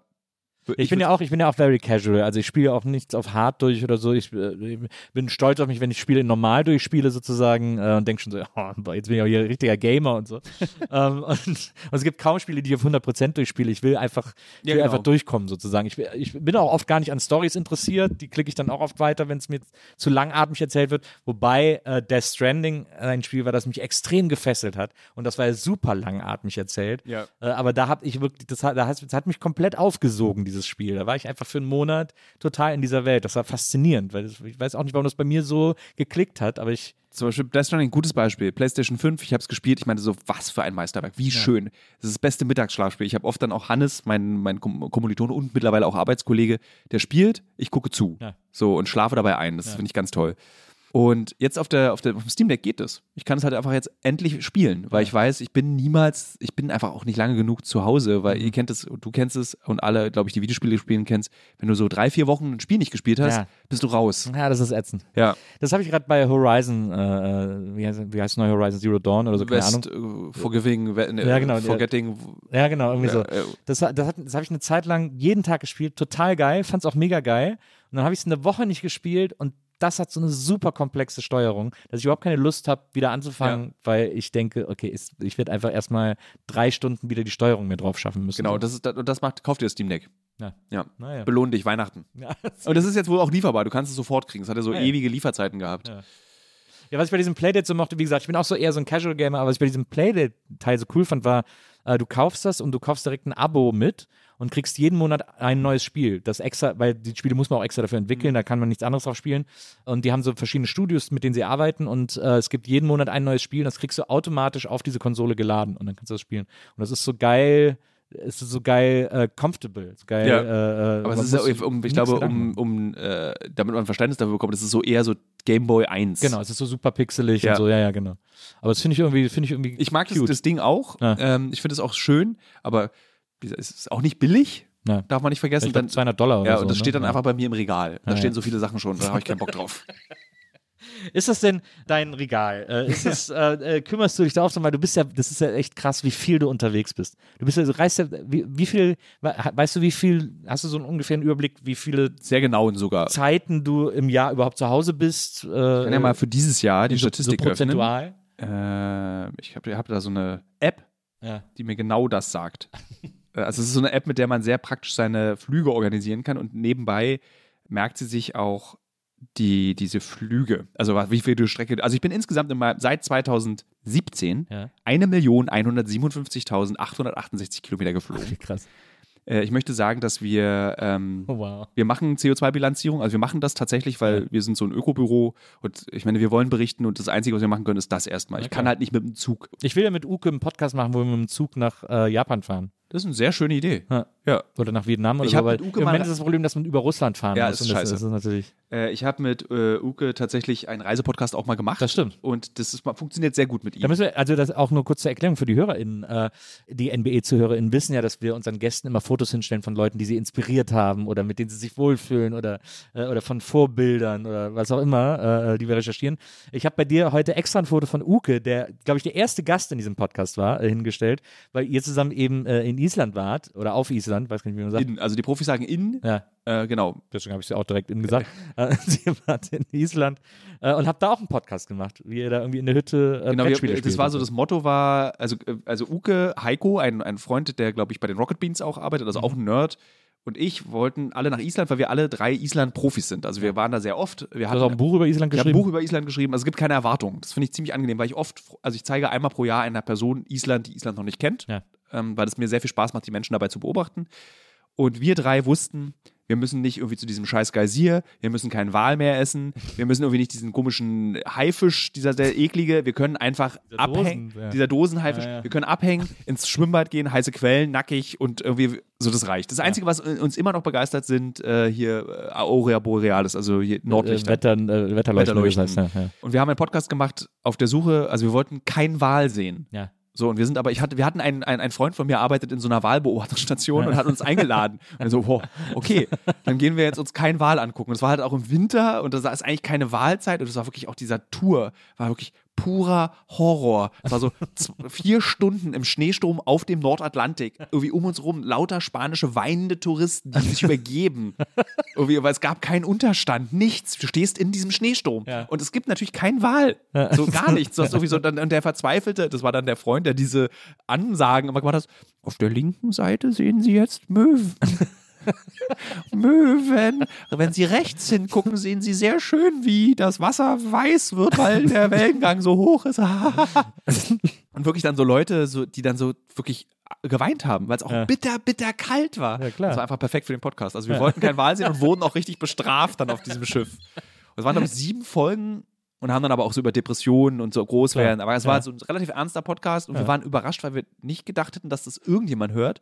Aber wir hatten echt ein paar Hörer dann am Ende. Ja. Und So eine gute Mische an Leuten. Ja. Äh, aber es ist, ist ja auch interessant, dass gerade diese, ihr wart ja auch relativ abgeschieden, so wie ich das verstanden habe, äh, dass das ja dann auch, wenn man dann irgendwie zu, alleine ist äh, unter Kumpels und irgendwie nichts zu tun hat und einen Podcast aufnimmt, dann landet man natürlich auch schnell bei den großen Themen und so. ja, wir haben so ein bisschen versucht, nicht Baywatch Berlin zu imitieren, also dieses irgendwie so ganz Okay. lapidare. Wow. Ja, So, was ich auch unterhaltsam finde. Ich höre Baywatch. Berlin immer beim Schwimmen, Ja. ähm, äh, weil es perfekte Sportpodcast ist, weil du musst nicht zuhören. Ja. So, das ist einfach völlig egal, ob du jetzt Ja. gerade was verpasst hast oder nicht. Also so Deutschlandfunk die Woche oder so, da Ja. muss man halt schon zuhören. Ja. Aber wir wollten halt nicht so ähm, profan sein, sondern wir wollten irgendwie auch ein bisschen was erzählen. Und Heiko hatte, ich hatte ihn dann gefragt, ob er über seine Depression spricht, weil er einfach wirklich schwer depressiv ist. Und er Ja. meinte, ja, mache ich. Und dann ist so, cool, dann reden wir mal darüber, weil die Leute das ja auch interessiert. So, Ja. wie, wie geht man damit um? Ja. Und das war schön, ist auch ein, wie ein Souvenir. Dieser Podcast ist jetzt für immer da. Ja. Wenn ich mal traurig bin, kann ich da reinhören. Irgendwie so. Und das finde ich irgendwie eine schöne Erinnerung. Ja, wie eine. Postkarte, die du dir selbst geschickt hast. Ja, stimmt. Das finde ich auch gut. Ich habe mit Uke auch eine Zeit lang einen Podcast gemacht, der Zwei Nasen tanken äh, heißt, Mhm. wo wir uns zusammen im Podcast betrinken und dann irgendwie auf die Kirmes gehen oder was auch immer. äh, das war äh, auch immer, wollen wir auch unbedingt mal eine neue Folge machen. Aber ja, das ist ein äh, spezieller Typ, mit dem man sehr gut äh, verreisen kann und abhängen kann und Ja. so. Das, äh, das stimmt auf jeden Fall. Ähm, deswegen haben wir ihn die hingestellt, damit ich wohlfühlst. Aber äh, wir kommen zurück auf die, auf die prozentuale Hierseigkeit. Also 2020 bin Ja. ich, war ich äh, insgesamt, es geht eigentlich, 121 Tage unterwegs. Ich habe 25 Städte besucht und war in 17 Ländern. Oh wow. Und das, und äh, das 20 war Pandemiejahr, also wo. Nee, 22 dieses Jahr. also okay, ja. So, ähm, und 28 Tonnen CO2 habe ich verursacht. das ist so übel. So, aber zum Beispiel mal so ein Vorpandemiejahr, Ja. da habe ich, das ist so, das ist zum Beispiel 2018, 200 Tage unterwegs und das sind, das sind wirklich nur die reinen Unterwegstage. Das ist so, Also quasi minus äh, Hotel oder also, oder? das, also, wenn Minus du, du kommst, also du kommst ja dann auch zum Beispiel, nee, nee, du kommst, also du bist dann vor Ort, Ja. aber du hast ja dann zum Beispiel so einen Tag in Berlin, der ist nicht in der App drin, wo du dann Ja. irgendwie so Zwischenpacktage, das ist ja nicht zu Hause und Ja, ausruhen. Also 200 Tage unterwegs, 27 Reisen, 28 Länder besucht, krass. 50 Städte. Wahnsinn. 228.000 Kilometer geflogen, 69 Tonnen CO2. Hast du, sammelst du irgendwas, sammelst du irgendwie äh, aus Meilen. Städten, in denen du warst, Ach so. irgendwie so besondere, ich muss mir in jeder Stadt eine Briefmarke kaufen oder keine Ahnung, irgendwie sowas? äh, Briefmarke, äh, also du fängst an, wie so ein Idiot, Souvenirs zu kaufen. Ja. So, wenn du anfängst, so viel zu reisen, und glücklicherweise war das bei mir vor zehn Jahren. Ich bin viel gereist für, für Reportagen. Dann denkst du so, ach, ich bringe mir immer mit irgendwie ein Basecap. Ja. So, ich hatte als allererstes Hobby, Souvenir-Hobby, Pornohefte. Ich habe mir aus Du bist, ja auch, du bist ja auch der große Sex-Reporter, Ja, äh, Reporter, als du hast ja angefangen. Das war äh, auch ein Teil. Ich musste dieses Videospielding aus. Der Weltenfummler. Ich musste das Videospielding ausgleichen und äh, sozusagen der Welt zeigen. So, ich bin zwar Nerd, aber ich habe auch, Aber ich habe auch Sex. Ich habe auch Sex. Und ich habe dann, aber das war dann tatsächlich aus dieser Phanta äh, Fantasie, äh, Faszination an Sexualität, die kommt natürlich nicht von ungefähr durch den Vater. Der Sexualästhet wurde viel über Sex auch geredet. was ist denn ein Sexualästhet? Was, was ganz Spannendes. Ästhetik jetzt äh, beschreibt ja nicht die Schönheit einer Sache, Irrglaube. Also viele Leute sagen ja unästhetisch, das existiert nicht, das Ja. ist ein falsches Wort. Äh, Ästhetik beschreibt die Wirkung einer Sache. Also wenn etwas ästhetisch ist, wirkt es. Und Sexualästhetik ist sozusagen die Wissenschaft, die ästhetische Studie, wie bestimmte Dinge der menschlichen Sexualität wirken auf den Menschen. Also, ganz berühmtes Buch, das heißt Sexualästhetik von Peter Gorsen. Vater hat es geschickt, weil er schenkt mir zum 18. Geburtstag, stand im Giftschrank, weil da pornografische Abbildungen drin sind. Also da gibt es dann zum Beispiel so ein Kapitel über diese berühmten 80er Jahre japanischen Aufnahmen von so Sushi, wo Ja. Frauen, das, das kennt man so aus den 80ern, gab so, Frauen lagen nackt auf dem Tisch und dann wurde so Sushi drapiert Ja. auf denen. Und das war dann so eine Art Buffet. Ja. Du hast von dieser Frau gegessen. Da gab es ein Kapitel. Habe ich auch in den 90ern hat man das dann noch so bei Liebe Sünde gesehen. Genau, und so. Ja, sowas. Ja, ja. Äh, und ich glaube, die Horrorversion war dann 2000 mit Spaghetti bei Ja, das RTL 2. erinnern wir uns alle. Ja. Ja. äh, und dann gab es eben eine kulturwissenschaftliche Ästhetikanalyse, so was macht das mit Menschen, dass Frauen als Tablett für Ja. Mhm. Sushi, warum gibt es das? Wie wirkt das auf Männer? Welche Rolle spielt es im Feminismus? Ist es antifeministisch? So, das ist Sexualästhetik. Also, Mhm. Also quasi auch eine politische Einordnung von alles Mögliche. sexueller Ja. Darstellung sozusagen. zum Beispiel ein Buch, was mich irrsinnig geprägt hat, ist von äh, Peter, äh, Hans-Peter Dürr. Ja. ist ein Ethnologe, der ein Buch geschrieben hat, mehrere Bücher, mittlerweile glaube ich 20 oder, oder 15. Das heißt Intimität und eins heißt äh, Sexualität und Gewalt. Ähm, das sind, er hat so Betrachtungsweisen, wie bestimmte sexuelle Werte in unserem Leben entstanden sind und er vergleicht das, wie sehen wir als Europäer Sexualität und wie sieht zum Beispiel das ein Mensch in äh, Indonesien. Ja. So, und er versucht herauszufinden, warum wir unterschiedliche Ansichten haben. Haben wir die überhaupt? Vielleicht sind die sogar total ähn ähnlich. Also so, da gibt es dann dieses berühmte rassistische Wilden-Konzept, dieses, dass die keine Scham kennen. Also das rassistische Konzept, dass man sagt, irgendwie zum Beispiel Polyneser, also die in Ozeanien leben, sind völlig schamlos. Und er widerlegt es und sagt, das stimmt nicht. Ja. Es gibt in, in äh, den Ort kann ich nicht genau festlegen. Ich glaube, es ist in Ozeanien ein Inselstamm, wo Männer gerade ausgucken können und gleichzeitig rechts und links scharf gucken. Hä? Weil sie ihnen verboten war, nackte Frauen zu betrachten. Dadurch haben sie natürlich, aber trotzdem hat man ja hingeguckt, was Ja, da ist. ja. Und die, die erwischt wurden, wurden geköpft. Und somit konnten sich die fortpflanzen, bei denen der genetische Defekt entstanden ist, dass man scharf im Spektrum guckt und nicht nur, wie unsere Augen funktionieren in eine ja Richtung. weird. Und damit konnte dieser Ethnologe belegen, dass eben Schamhaftigkeit keine europäische und christliche Erfindung ist, Ja. sondern eben auch in anderen Ja. Ländern und Kulturen Ja, verstehe. existiert. Mhm. Und das fand ich mega spannend. Und ich habe unglaublich viel gelernt über Sexualität und ähm, eben auch, also so ganz viel. Ja. Und das fand ich so, Ja, beeindruckt. interessant. Und das ist Sexualästhetik. Ihr hattet ja auch ein Playboy-Abo, äh, habe ich irgendwo mal Ja. gelesen. Ja, das, das, ja, das ist war natürlich mit aus, einer aus Bedingung- Forschungszwecken. Aus Forschungszwecken.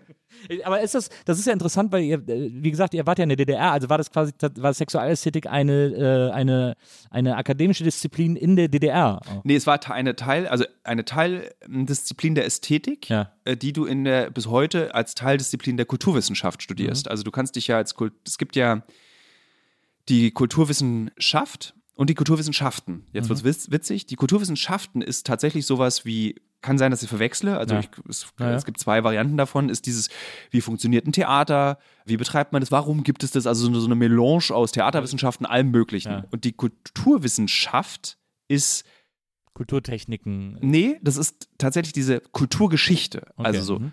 die Kulturgeschichte des Regenschirms, die Kulturgeschichte des Kinderwagens, die Kulturgeschichte des von allem. Ja. Und du erklärst, warum es bestimmte Dinge gibt. Und davon gibt es das gegenüberliegende Stück, die Ästhetik. Ah ja. Und da beschäftigst du dich mit hochkomplexen Dingen wie politische Ästhetik. Ja. So, warum war, sahen die Plakate bei den Nazis so aus, wie sie aussahen?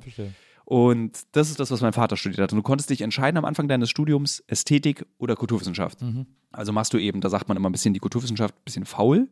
Und die Ästheten sind halt die, die sich wirklich mit hochkomplexen Ja. Systemen auseinandergesetzt haben. Und das ist das, was mein Vater gemacht hat. Und der hat sich dann eben äh, für sehr viel Faschismus interessiert und äh, Expressionismus ist so sein Steckenpferd. Also er weiß viel mehr über Expressionismus, weil er da was ganz Interessantes entdeckt hat, nämlich er hat seine Diplomarbeit, also das hat man damals dann in der DDR, warst du Diplom-Kulturwissenschaftler, darüber geschrieben, inwieweit der Expressionismus ein Vorbote des Faschismus war. Also das Na, weil man geht ja davon aus, dass die Expressionisten eigentlich das Gegenteil davon sind. Ja. Die wilden Künstler, die sich gegen alles stellen. Aber mein Vater hat eben erkannt, dass diese ganzen Gruppen, die sich gebildet haben im Expressionismus, Regeln aufgestellt haben. Mhm. Und zwar von Gleichheit. Mhm. Also wir sind alle gleich, wir machen das gleiche Konzept. Sind, Mhm. So, und da wollte er belegen, und dann zum Beispiel Gottfried Benn, berühmter Expressionist, irgendwie aber auch ein Fascho, hat Mhm. mitgespielt. So, das war so, ein Bei so, Ja. so eigentlich sein Steckenwert, aber eben nebenbei, du kannst dich ja nicht Ja. nur mit Nazis und Künstlern beschäftigen. Ja. Ach, kannst du dir Busen angucken. werde ich, werd ich, werd ich einfach Sexual Sexualästhet. Warum Die nicht? Quadratur des Brust, der Brust.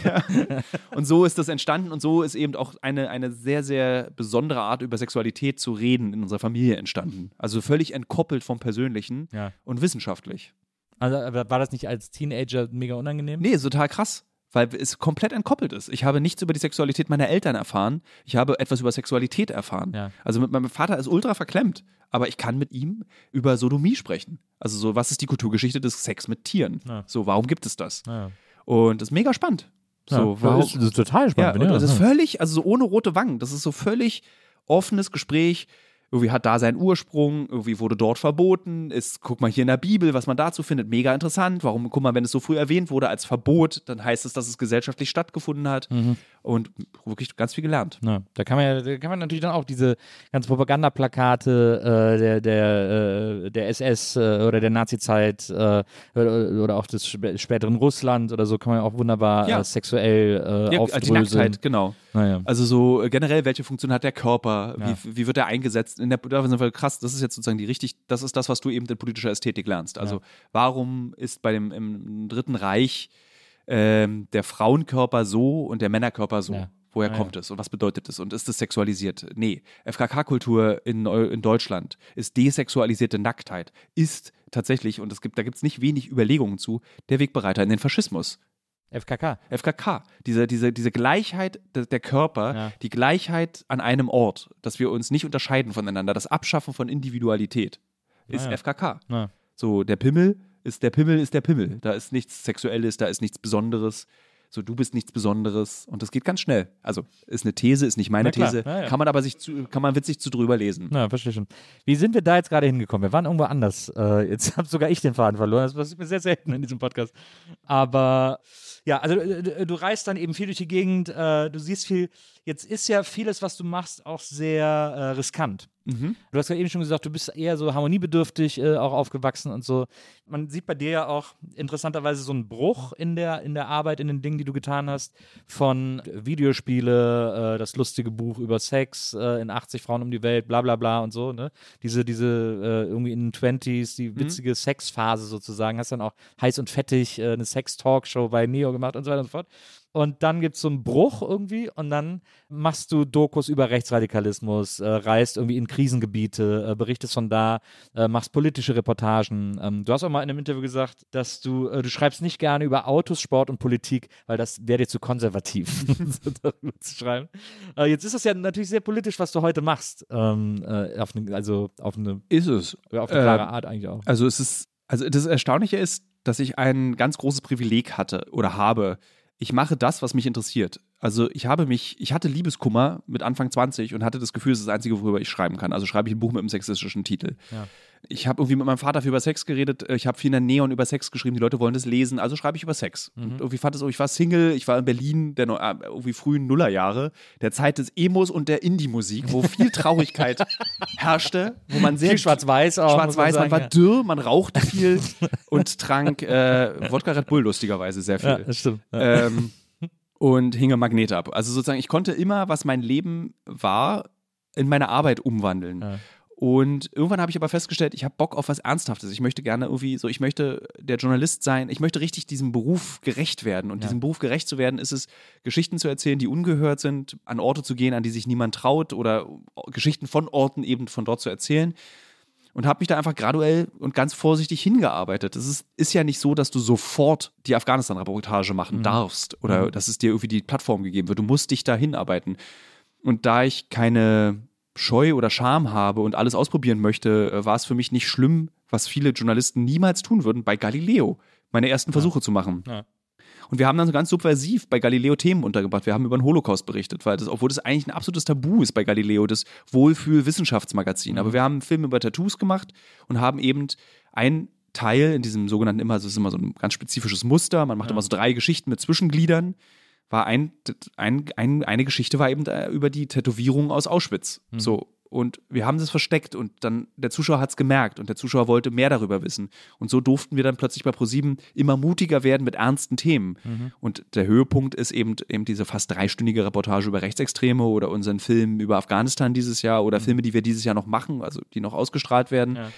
man hat uns vertraut und lässt uns machen. Und das ist, glaube ich, das, was alle Sender sich auch abgucken sollten. Ja, aber das ist auch krasses Privileg. Das ist das größte Privileg. Ja. Wir werden von einer Person betreut, die zu uns sagt, macht. ja, Wahnsinn. Und das ist, das ist so, wenn ich mit Kollegen rede, die für andere oder Kolleginnen, die für andere Sender arbeiten, die Reportagen für das öffentliche Rechtliche machen, das ist ein Pain in the ass. So dieses Nein, so macht man das aber Mhm, Ja, ja. nicht. So, Du hast auch mal erzählt von diesen, von diesen Silberrücken, die dann Genau. in diesen Redaktionen sitzen und sagen so, ja, als ich in den 17 im Kongo, da haben wir noch ganz anders gemacht. genau und so. Genau das Ja. ist es. Und ich habe das ja noch im Print, also ich schreibe ja noch sehr viel für Printmedien, da habe ich sie noch. Ja. Dieses so, also als ich 1992 in Bagdad geraucht habe, Tino, da war ich viel mutiger als du. Oh, okay. Und äh, da bin ich, ich, da haben wir mit ProSieben einfach auch Glück und ich habe da auch so und es gibt Kollegen und Kolleginnen, die auch das anerkennen. Und es gibt aber auch immer noch Kolleginnen und Kollegen, die sagen so, wir machen dummes Zeug, weil es bei ProSieben Naja, ist. verstehe. Keinen einzigen Film gesehen. Es kann nur dumm sein. Naja. Also so, äh, ganz witzig ist ein Kollege von der G, so mein Volontärsvater, Ja. so, ähm, den du auch, glaube ich, kennst, Gregor Wildermann. So, der jedes Mal will der, haut er mir dann irgendwie so ein Ding um die Ohren bei Facebook, als wäre ich irgendwie so 14 bei Facebook. Also ich gehe einmal alle drei Monate zu Facebook, sehe dann irgendwie so Gregor Wildermann. Da hast du wieder so einen schönen Selbstdarstellerfilm gemacht, geht nur um dich, willst dich wohl zeigen im Krieg, wa? Der Berliner hat nicht, das ist ein Kölner. Äh, Und ich sage so, Alter Gregor, was ist denn mit dir los? Naja. So, du weißt doch ganz genau, dass es nicht um mich geht, aber du weißt ganz genau, wie wichtig es ist, zu erzählen über eine Figur. Und ich biete mich eben an. Ich erzähle so die, Na. dann guck doch halt Aspekte. So, Na. nichts gegen Aspekte. Nichts gegen Jo Schück, hallo. Nein, also, schluck- nee, guck doch einfach, As äh, guck, ähm, Weltspiegel. guck den Weltspiegel, Ja. genau. So, wenn du irgendwie so konservative Berichterstattung Ja, ja. aus dem Ausland haben willst, so, ich verstehe es halt auch überhaupt nicht.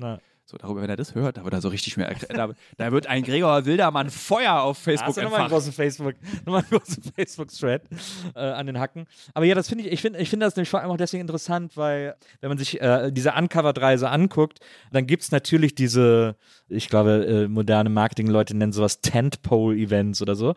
Also es gibt dann so diese große Folge aus Afghanistan, die dann alle irgendwie bei der allen Leuten der Atem stockt und so weiter. Zu Recht natürlich. Aber ich finde das interessant, weil das ihr äh, sehr vielseitig guckt und ein Film, der mich vor allem beeindruckt hat und auch jetzt im Nachhinein nochmal, war der, äh, bei dem ihr, äh, es gibt eine Uncovered-Folge über OnlyFans im Grunde genommen. Ah, äh, über, ja. über diese Thüringer äh, Frau, die wahnsinnig erfolgreich äh, auf OnlyFans irgendwie äh, Erotik-Content macht. Sind wir wieder bei der Sexualität. Ja. Und Das ist witzig, weil ich wollte das nämlich ursprünglich nicht machen und habe ganz genau, haben wir dann so überlegt, wie kriege ich das hin, Ja. weil ich nie, keinen Bock schon wieder der Sexonkel. Es, hat, es Ja. war so, so das mühsam, genau. das abzulegen, Das dieses Sexonkel-Ding. So, Das. Sexonkel ist auch eine eklige Formulierung. Dieses, dieses Sexperten-Ding, das- noch ekliger. Also es war, hat sehr viel Mühe mich gekostet, das wirklich loszuwerden, weil ich das einfach nicht mehr bin und nicht mehr sein wollte. So, aber only, Ja, man, muss da, weiter. man muss da wahrscheinlich so eine Lässigkeit. Ich habe ja auch, wie lange ich noch der Viva-Moderator war, wo ich tausend Jahre nicht mehr da war. Bist du da so. nicht mehr? Auf jeden Fall, ich, also diese OnlyFans-Reportage war äh, dann vor allem interessant, weil dann habt ihr quasi so einen so einen Sideway genommen und eben versucht auch noch andere Aspekte zu beleuchten. Nicht nur über diese, über diese OnlyFans-Frau, sondern auch, weil auf, auf ihren Kommentaren in Insta dann immer so äh, Fake- Profile von ihr auftauchen und denen seid ihr mal so, habt ihr mal auf den Zahn gefühlt und geguckt, wo kommen die her, wer macht diese Fake-Profile, habt dann Kontakt äh, aufgebaut zu welchen, die die betreiben und das war in ähm, Nigeria, Ja, Nigeria. äh, in Lagos, wenn mich nicht Ja. alles täuscht. Und dann seid ihr dahin gefahren und habt euch mit solchen äh, Leuten getroffen, die das machen. Und das alleine ist ja schon sehr, finde ich, eine sehr schlaue, eine sehr schlaue Idee, sozusagen einen völlig anderen Blickwinkel auf so eine Story zu kriegen, die aber trotzdem essentiell dafür ist, weil Fake-Profile ja, Ja. Ein, ein, ein, ein gängiges Mittel sind. Und was mir dann da aber am allermeisten gefallen hat, ist ein Gefühl, das ich so aus einem, aus einem weirden Blickwinkel, erkläre ich gleich, total nachvollziehen konnte. Ihr habt euch dann mit einem getroffen, der so ein, der so ein Fake-Profil äh, Mhm. betreibt und hast ihn so interviewt und dann mitten während dem Interview ist der immer ruhiger geworden und da ist dir aufgefallen, ja klar, der, der wird jetzt ruhig, weil der fühlt sich, weil ich nehme das nicht ernst. Ja. Ich, also der fühlt sich von mir verarscht. Das ist eine ganz krasse Szene. Die, Ja. äh, das ist eine krass, also wirklich, die, die bewegt mich. Finde ich auch. Weil wir so, ich dann in dem Moment dann so, ey, komm, wir rufen die mal an. ja. Du bist ja die. Ja. Und dann, weil, weil wir das so witzig finden, der nigerianische Prinz, so diese, oder diese ja. Fake-Profile, weil das so irgendwie so bizarr ist, dass da jemand so tut und ich das auch so, Ja. und wenn der das nicht machen würde, würde der verhungern. Ja. So, das ist sein Berufsleben, das ist sozusagen überhaupt kein Spaß, das ist Überleben. So, und das habe ich in der Sekunde realisiert und witzigerweise oder erstaunlicherweise lief dabei die Kamera. Und damit entstand eben so ein echter Moment und das ist das eigentlich das, was ich so mag an, an Covered und an allem, was wir machen eben, dass so wir sehr rigoros auch filmen. Also so, da ist wirklich die Regel auch morgens, wenn wir aufstehen und wir am Tisch sitzen, geht's los. Die Kamera ist immer dabei. Also falls was passiert, es wird immer so ganz organisch mitgenommen Mhm. und so eine Momente entstehen dann da. Und ich finde diese Situation, die du da, die dir aufgefallen ist, ich bin auch ganz dankbar, dass dir das aufgefallen ist, weil mir die auch so als sehr besonders in Erinnerung geblieben ist. Dieses eigene Realisieren, wie ich mich lustig mache über etwas, was für andere eine Lebensgrundlage ist. Ja. Wir sind ja auch in dem Dorf von ihm, was Genau. das miternährt, dass er so tut, als wäre er Gilles Hardener. Ja. So, so heißt diese, diese Ja. sehr berühmte Only-Fan. Only-Fanerin. Fanerin. Das hat mich extrem berührt. Das fand ich, diesen Moment fand ich so stark und so besonders und hat, hat mich erinnert an, daran, dass ich quasi von hier aus einen ähnlichen Moment hatte, vor gar nicht so langer Zeit, vor, weiß ich nicht, drei, vier Monaten oder so, ähm, habe ich so auf Insta gescrollt und ich kriege immer, Leute schreiben mir netterweise immer, wenn Fake-Profile von mir auf Insta auftauchen, weil die die Leute auch oft anschreiben. Die gucken dann auf meiner Seite, wer da kommentiert und schreiben die dann an und dann haben diese, die haben dann immer so schlecht übersetzte mit Ja. Google Translate deutsche Texte. Äh, Hallo, ich bin es wirklich, Sie sind mein Fan, freut mich, Sie kennenzulernen oder so, um Ja. mit den Leuten ins Gespräch zu kommen. Und die Leute haben mir dann die Screenshots geschickt und haben dann diese Fake-Profile immer in Dialoge verwickelt. Und haben mir dann Screenshots, das war halt einen Nachmittag wahnsinnig witzig, weil es immer schlecht übersetzt war von deren Seite und dadurch so skurrile Dialoge entstanden. Und äh, irgendwann habe ich dann angefangen, mit einem dieser Fake-Profile mich zu unterhalten. Und ich habe mich aber ganz klar als mich erke zu erkennen gegeben. Und ich habe dann geschrieben, warum machst du das denn? Was soll das denn? Also wieso, wieso imitierst du mich? Und dann sagt er, ja, weil ich irgendwie, weil ich Geld brauche. Und dann sag ich so, ja, aber das, mach das doch bei wem anders. Ich bin das doch gar nicht, das ist doch, das ist doch Hat man doof. es eigentlich geschafft, wenn man gefaked wird? Weiß ich nicht. ja, aber dann habe ich gesagt, das ist doch doof. Du, du, es ist doch für mich auch doof, wenn du mich nachmachst und so. Das ist doch, das ist doch super gemein und so. Und dann sagte er so, ja, ich brauche halt Kohle. Und ich so, ja, was, was, was willst du denn für Kohle haben? Was müsste ich dir zahlen, damit du das nicht mehr machst? Und dann hat er irgendwie geantwortet, 20.000 Dollar. Und dann habe ich gesagt, ja, okay, alles klar, forget it. Und dann hat, war er, dann ist er sauer geworden und Ja. hat er gesagt, ja, dann sag ich jetzt allen meinen Kumpels hier, dass wir jetzt alle Fake-Profile von dir machen. Und ist ja, viel Spaß, mach mal irgendwie so. Und dann war der Dialog vorbei. Und das habe ich dann auch so, habe das auch so gepostet irgendwie und meine Follower und ich haben, haben natürlich uns amüsiert und so. Aber am Ende, als der irgendwie gesagt hat, also das, der war plötzlich so ehrlich. Und das Ja. hat, ähnlich hast du das ja auch erlebt.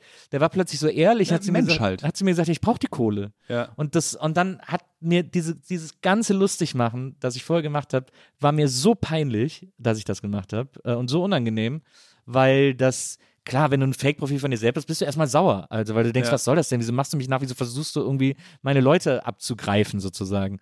Aber dass dann, dass man dann so nah an so einem Existenzkampf ist, das macht was mit einem. Ja. So, das ist total krass. Also wirklich diese, also das geht ja da meistens um so 50 Dollar, 20 Dollar iTunes-Gutscheine Genau. Ja. oder so, so Google Play Store-Gutscheine, Ja. die sie, genau, Store, Steam. Store, die sie das auch mit einem tollen System umtauschen, dann in echte Dollar, wo dann in China nochmal eine Schattenwirtschaft auch nochmal. Kohle mit verdient. Und es geht wirklich dann, und von diesen 20 Dollar kauft sich dann eben ein sehr junger Mann oder auch junge Frau Essen. Hm. Und seinem Dorf Essen. So. Und das ist einfach krass, wie diese von, aus, also wie diese, dieses Tröpfchen nach unten, wie, wie schnell diese Welt eigentlich, und dann irgendwie ist es dann auch geil, dass das Internet das möglich macht. Also, dass ein nigerianischer junger Mann oder junge Frau Kohle verdienen kann mit uns. Ja. Irgendwie finde ich es dann auch gut. Na, Und bei uns ging die Geschichte dann so aus, dass wir einfach gesagt haben, wir haben ihn das auch gefragt, wie viel Kohle brauchst du denn eigentlich, um irgendwie diesen Job nicht mehr zu machen, weil sie, die meisten finden den Job auch eklig. Ja. Also er, zum Beispiel unser, hat er irgendwann ein schlechtes Gewissen, diese Leute um den Finger zu wickeln, Mhm. ihnen Liebe zu versprechen. Er fand es einfach eklig. Und er meinte dann so 500 Dollar, er will sich einen kleinen Bus kaufen und dann so, so Bustouren anbieten. Und dann haben wir ihm einfach einen Bus gekauft. Ja. So. Also wir haben diese 500 Dollar, die sind im Produktionsbudget. Ja. Wir bezahlen unsere Protagonisten nicht. Das machen wir ganz, ganz, ganz selten. Ja. Äh, und dann dachte ich mir, habe ich einfach gesagt, Alter, dann lass doch 500 Dollar zusammenlegen. Das machen wir öfter. Wir hatten in Afghanistan auch so eine Situation, wo äh, für unsere letzte Recherche in Afghanistan, wo wir einen Mann hatten, der mich drei Wochen lang, der mir sehr ans Herz gewachsen ist. Mhm. Ich muss jetzt sagen, wie war sein falscher Name? Amir. Mhm. Und am letzten, der hat Ton gemacht. Der, er hat mich am Flughafen abgeholt mit dem Auto, sprich, sprach fließend Englisch und äh, wir hatten keinen Tonmann dabei, weil es aufwendig ist und nicht so einfach ist, Tonmänner für Afghanistan zu finden. Ich meine, hast du Bock, Ton zu machen? Er so, ja, mache ich. Drei Wochen Ton gemacht, 75 Dollar am Tag, ist jetzt kein tolles Gehalt. Ja. So ist aber für Afghanistan viel. Und am letzten Tag meinte der zu uns, ich zeige euch mal, was ich in meinem Berufsleben mache. Und der betreibt eben eine illegale Schule für Kinder, für Mädchen krass. und Jungs in Kabul. Ja. Und der eine Kameramann hat angefangen zu heulen, ich habe angefangen zu heulen. Dann haben wir auch gesagt so, okay, ich habe noch 1000 Notfalldollar. Der Kameramann du kannst kein Geld abheben in Afghanistan, Mhm. weil es keine Karten gibt, Sanktionen, du kriegst kein Geld in das Land. Mhm. Und dann hatten wir so da noch irgendwie Produktionskohle und dann haben wir halt einfach so ganz viel Geld zusammengesammelt, um eben diesem Mann zu helfen. Mhm. Und das machen wir eigentlich relativ oft, dass wenn wir so, wenn wir merken, okay, wir, hier können wir kurz mit Geld helfen, Ja.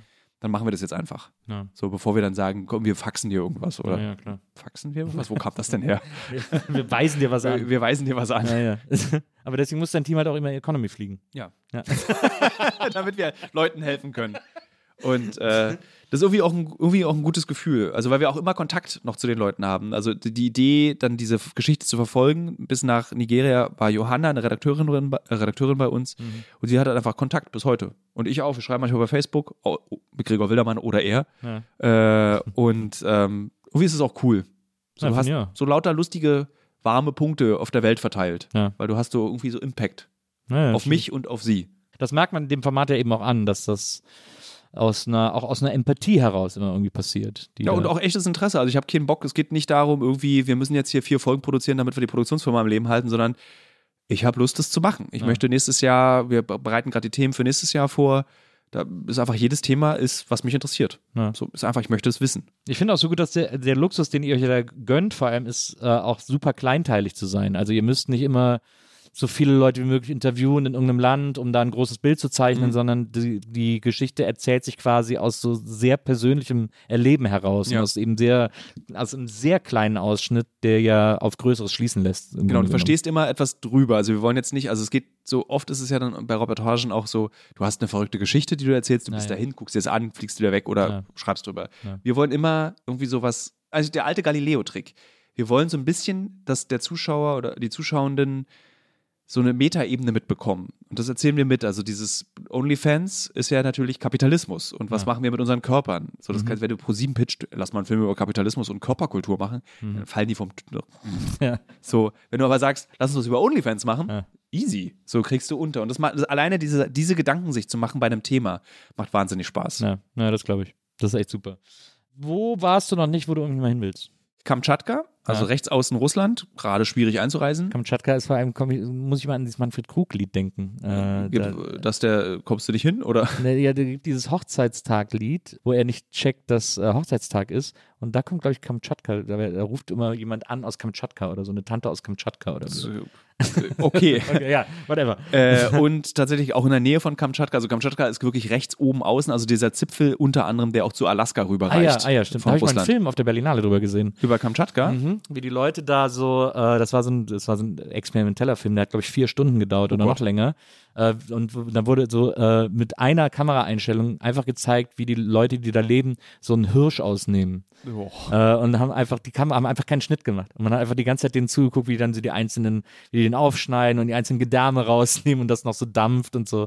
Und äh, das war aber interessant, weil dann haben sie irgendwann eben diese, dieses, dieses kleinen Fitzelchen Land gezeigt, der da, Ja. das sind ja 10 Meter oder was, oder, oder, oder 100 Meter äh, nach Amerika sozusagen rüber und so. Ja, es sind ja auch jetzt, glaube ich, ein paar, paar, paar Russen sind, glaube ich, abgehauen über diese nach Alaska, damit Ja. die nicht einberufen werden jetzt in diesem Krieg. Ja, so, so, also, so gemacht. das ist natürlich eine sehr weite Anreise auf jeden Fall.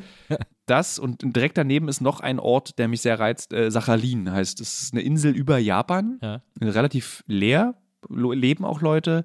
Ich habe mit 15 das erste Mal ein Buch von Anton Tschechow von dieser Insel erfahren. Und das ist- war so eine verbotene Gefängnisinsel, dann war es eine Atominsel, dann war es eine Militärinsel und jetzt ist es eine Insel. Ja. Immer noch unter, gehört den Russen. Und irgendwie mag ich das. Es gibt dann einen Zug, der einmal um diese Insel rumfährt, die relativ klein ist. Und ich will da mal sein. Ich will Ja. wissen, wie sich das anfühlt. Und diese beiden Orte sind so Orte, die mich so ist, das richtig. nicht auch, ist das nicht auch da, wo dieses tiefste Loch der Welt äh, gebuddelt ist? Nee, das war anders. Ne? ja, das ist lustig. Das ist, nee, das ist ähm, in der Nähe von Finnland. Ah ja. Dieses, wo, wo man dann, kennst du dieses YouTube-Video? Nee. Oder wo dann die, das, die Töne aus dem tiefsten Loch der Welt. Also doch, stimmt, das habe ich Oh, warte, gehört. das könnte Ja, man, glaube glaub, ich, das das kann, kann man das, das kann man, glaube ich, hier einspielen, Ja, oder? klar, ja, ja, bitte, ja. bitte, bitte spielt das ein.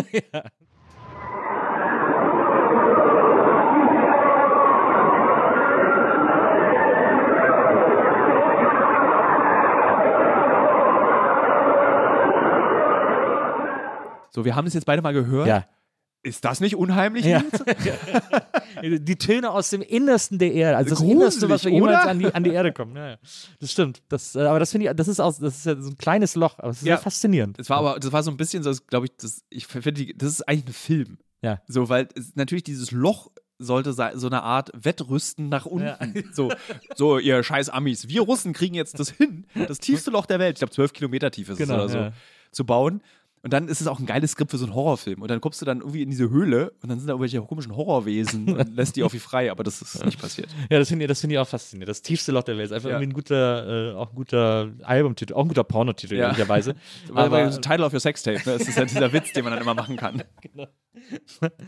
es gibt noch eine, also es gibt, ich habe mir viele spannende Sachen über dich aufgeschrieben. Äh, du hast gesagt, die schönsten Orte der Welt sind äh, Island, Rheinsberg und Tokio. Diese drei sind für dich die äh, Relax-Orte. Ja. Tokio soll doch immer so, also ich meine, Shibuya Crossing ist natürlich jetzt nicht unbedingt der entspannteste Ort der Welt. Ich werde jetzt dir und Ja. allen Hörenden dieses Podcasts. Ich war noch nie in Tokio, muss ich davor sagen, ich will da unbedingt mal hin. Eine, eine Traumreise ist für mich seit 30 Jahren. Wir reisen jetzt mal gemeinsam Ja. an diese Kreuzung. Ihr steht dort, ihr habt irgendwie Zuckerwatte euch gekauft, verrückte japanische Speisen. Ihr seid müde vom Jetlag, du bist müde vom Jetlag. Ja. Da hinten seht ihr Geschäfte, ihr wollt unbedingt reingehen, weil ihr seht, es blinkt und das ist ganz toll und es ist genau so, wie ihr euch vorgestellt habt. Es riecht irgendwie nach ein bisschen nach Bier, erschöpfte japanische Geschäftsmänner und Frauen neben euch. Und ihr steht an dieser Kreuzung und denkt, wow, ich kann hier sein. Und ihr werdet Folgendes hören und es hört sich exakt so an, wie ich es jetzt nachmachen werde. Wirklich? Das ist ja krass. Es ist die leiseste Kreuzung mit den meisten Menschen der Das Welt. ist ja krass. Es ist so krass. Wow. Es ist ultra leise. Äh, Du hörst nur dieses von den, du hörst die Füße. Alleine das reicht, zeigt ja schon, wie Ja, leise ja. das ist. Das ist ja krass. Und das ist total irre. Und ich, Wow. das ist einer der Gründe, warum ich Tokio so liebe, ist, ist die ganze Stadt ist so gedämpft. Das ist so, ähm, die ganze Stadt ist, als wenn jeder Mensch, es ist wie eine Eisenbahnplatte. Ja. Also alles ist auf, bewegt sich auf Bahnen, es ist voraussehbar, es ist klar, was passieren wird. Es ist wie eine Folge Traumschiff. Ja. So, du weißt, was passiert. Es hat ein Happy End. Ja, so. Wahnsinn. Und deswegen liebe ich auch Japan und deswegen habe ich auch die Sprache studiert. Ich liebe dieses Land einfach für so viele verschiedene Gründe. Und einer der Gründe ist einfach dieser, diese Umsichtigkeit dieses Volks, was natürlich pauschal ist und es gibt auch Idioten in Japan Klar, mit Sicherheit. ja. Aber grundsätzlich nehme ich dieses Volk, wenn ich dort da bin, als wahnsinnig umsichtig vor. Also diese ganze Corona-Pandemie, die wir hier erlebt haben, mit dieser fehlenden Umsicht dieser Querdenkenden. Mhm, Dieses so, Icke, Icke, hier, äh, ich möchte die Maske nicht tragen, ich huste so viel ich will. Mhm. Ja. So, das gibt's dort nicht. Das habe ich dort nie. Da wird einfach darauf, ich möchte dich nicht belasten Ja. mit meiner Existenz. Ich Ja. trage eine Maske, weil ich dich schützen will.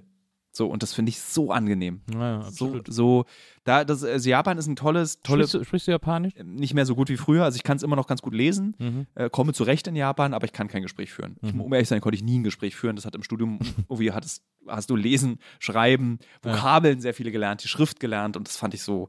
Ich finde, es ist die schönste Sprache der Erde. Ja. Ich kann es auch sehr ausführlich begründen, möchte ich jetzt aber nicht, aber ich könnte es sehr ausführlich begründen. Glauben wir dir, ja? Ähm, und ich fühle mich einfach so, ich gehe unter. Ja. So, obwohl ich nicht untergehe. Ich bin größer als die meisten Japaner, ich sehe anders aus als die meisten Japaner. Ich, die Japaner sind also viele Japaner sind super rassistisch, finden Ausländer voll gruselig, Ja. die bringen AIDS. Das ist so, was du auch von Japanern, wenn du mit denen sprichst, so, ja, ihr bringt, also, also wir schlafen nicht mit Kondom miteinander, aber mit dem Ausländer, uah, ihr bringt AIDS. ähm, auch eine Pauschalisierung und Ja, na, Übertreibung. aber das- klar. Äh, aber das ist so lustig, wie du selbst wahrgenommen wirst dort und das ist aber trotzdem, du gehst unter und ich finde es so angenehm. Ja. So dieses so einfach weg zu sein. Und dann eben dieses nochmal an der Kreuzung. Ja, super. Ja, wenn ich mal, wenn ich mal schaffe, dann hole ich mir von dir ein paar Tipps, Ja, äh, gerne. Äh, wo ich da, äh, wo ich gute Videospiele kriege.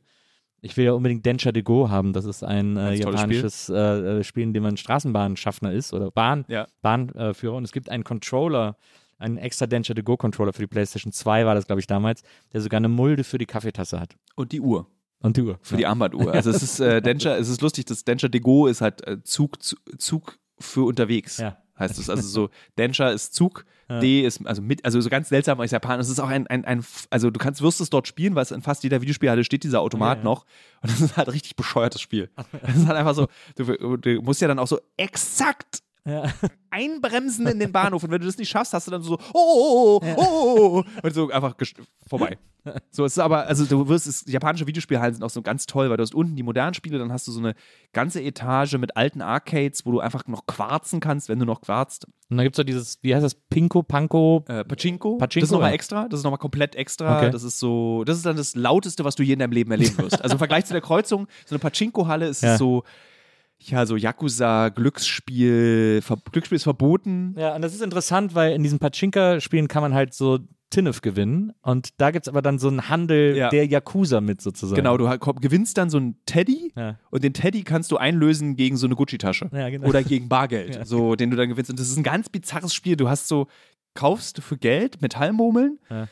Und dann hast du so Pachinko-Automaten, wo so Filme auch ablaufen. Du guckst dann so Animes und es gibt auch so Mario Pachinko. Also es gibt von großen Okay, Produkten verstehe, und. Firmen, es ist ein Riesengeschäft, Ja. so Pachinko-Automaten. Und dann wirfst du diese Kugeln einfach oben rein und es fällt einfach durch. Die Oh ganze Zeit. Das ist so ein, Ratatatatata. ein, ein, äh, Himmel für mich. Das klingt Und himmlisch. es ist irrsinnig laut. Vielleicht können wir an die Redaktion einen Wunsch mal so Geräusche aus der Pachinko-Halle einspielen.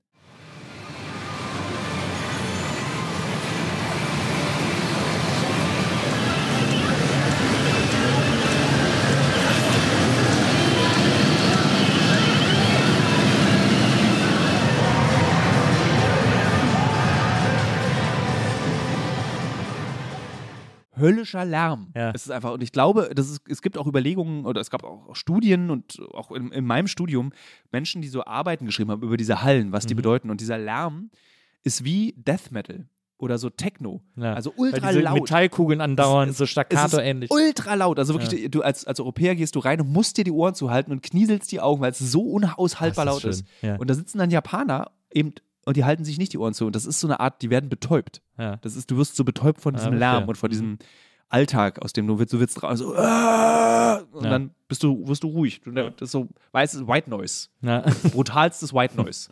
Es gibt ja diese, es gibt auf äh, Netflix so ein äh, wundervolles Format, das ich äh, Anfang dieses Jahres, als ich äh, mit Corona in meinem Zimmer, in meinem Arbeitszimmer isoliert war und so irgendwelche Unterhaltungen gesucht habe, habe ich ein Format entdeckt, ein japanisches Format auf Netflix. Das gibt es wohl im japanischen Fernsehen seit 20 Jahren oder so. Äh, Bei der es in jeder Folge nur darum geht, dass ein Kindergartenkind irgendeine Aufgabe bewältigt. Also das erste Mal alleine in den Supermarkt geht süß. oder das erste Mal alleine irgendwie den Schulweg abläuft oder alleine zur Tante geht und dabei irgendwie eine Tüte Fisch mitbringen muss und dann verliert es die Hälfte auf dem Weg. Und dann, klingt ja Und, ja, das, und überall sind immer Kameraleute, die sind immer so verkleidet als Straßenarbeiter oder als Busfahrer oder so und filmen die ganze Zeit so mit, damit die Kinder das nicht merken. Und die Folgen sind so zwischen 5 und 15 Minuten lang. Das ist der Wahnsinn. Das ist äh, die schlau, eine der tollsten Sendungen, die ich jemals gesehen habe. Das ist, äh, für, für viele Europäer ist ja Japan irgendwie Schlüpperautomat. Ja. Äh, Tentakelpornos und weirde Videospiele. Ja. Und Japan ist so eine wunderschöne, reichhaltige Kultur. Also in jedem Bereich, also von Fernsehen über Musik, über äh, Comics, Mhm. Film. Also es gibt, da, du kannst egal in welchen kulturgüternden Bereich du reinguckst, du findest, das ist so faszinierend. Also so, Ja. So, ich interessiere mich besonders für japanische Literatur und ich bin so einfach begeistert von dieser immer auch sich weiterentwickeln und mit welcher Zartheit und mit welcher Intelligenz die Dinge dort getan werden. Mhm. Also man hört, glaube ich, und du hörst jetzt gerade meine Begeisterung daraus. Also du liest quasi ein ganzer Murakami. Den finde ich ein bisschen kacke, aber der wird auch immer schlimmer, umso älter er wird. Aber ich Ja, lese wirklich, natürlich ja. Murakami auch Ja. als der äh, meistgelesene japanische Autor außerhalb Japans. Kann ich, während wir reden, so einen Griegel essen? Ja, unbedingt. Äh, Das ist hier, das steht hier alles zur freien Verfügung. Ja, das finde ich sehr faszinierend. Also die japanische Gesellschaft, ich beschäftige mich hobbymäßig quasi äh, immer mal wieder mit Japan und finde das auch, finde das so faszinierend. Wie gesagt, ich will da unbedingt mal hin, weil es so viele Aspekte gibt, gerade kulturell, popkulturell, die ich liebe, die ich äh, faszinierend finde. Aber ich habe auch, aber ich finde es auch interessant, weil ich gleichzeitig auch immer so ein ich weiß nicht, ob das sehr europäisch dann gedacht ist, aber es gibt auch so einen kritischen Blick auf Japan. Also diese Arbeitskultur, die ja äh, ausbeuterisch as fuck ist in Japan. Also die einzige Sprache, in der es ein Wort dafür gibt, äh, von Arbeit zu sterben, ähm, die, die ist natürlich, die ist krass gruselig. Also von außen betrachtet. Ich glaube von innen aber auch. Es ist von innen auch gruselig. Ich hoffe, dass es okay ist, wenn ich so ein bisschen Ja, vollen. Schmatzmund Ja, habe. Es ist von innen, ich glaube, das ist so eine der Podcast-Regeln Nummer eins, ist nicht Essen im Podcast. Ja, aber ich, es ist hier, hier gelten keine Podcast-Regeln bei der NB. Also wenn du mit Japanern sprichst und Japanerinnen, die erzählen dir das auch. Also die Ja. wissen das und reflektieren das auch und das ist so großes Drama eigentlich in dieser Gesellschaft. Und wir haben mal einen Film gemacht über Obdachlosigkeit. Und die Obdachlosen, die ich in Japan getroffen habe, sind obdachlos geworden wegen zu viel Arbeit. Ja, krass. Das ist halt so irre. So, weil einfach, die sind irre geworden über die Arbeit. Die haben Burnouts einfach bekommen Ja. und sind dann einfach, haben gesagt, okay, stopp, bis hierhin und nicht weiter, ich lebe jetzt auf der Straße. So ziemlich das Schlimmste, was du in der japanischen Gesellschaft machen kannst. Mhm.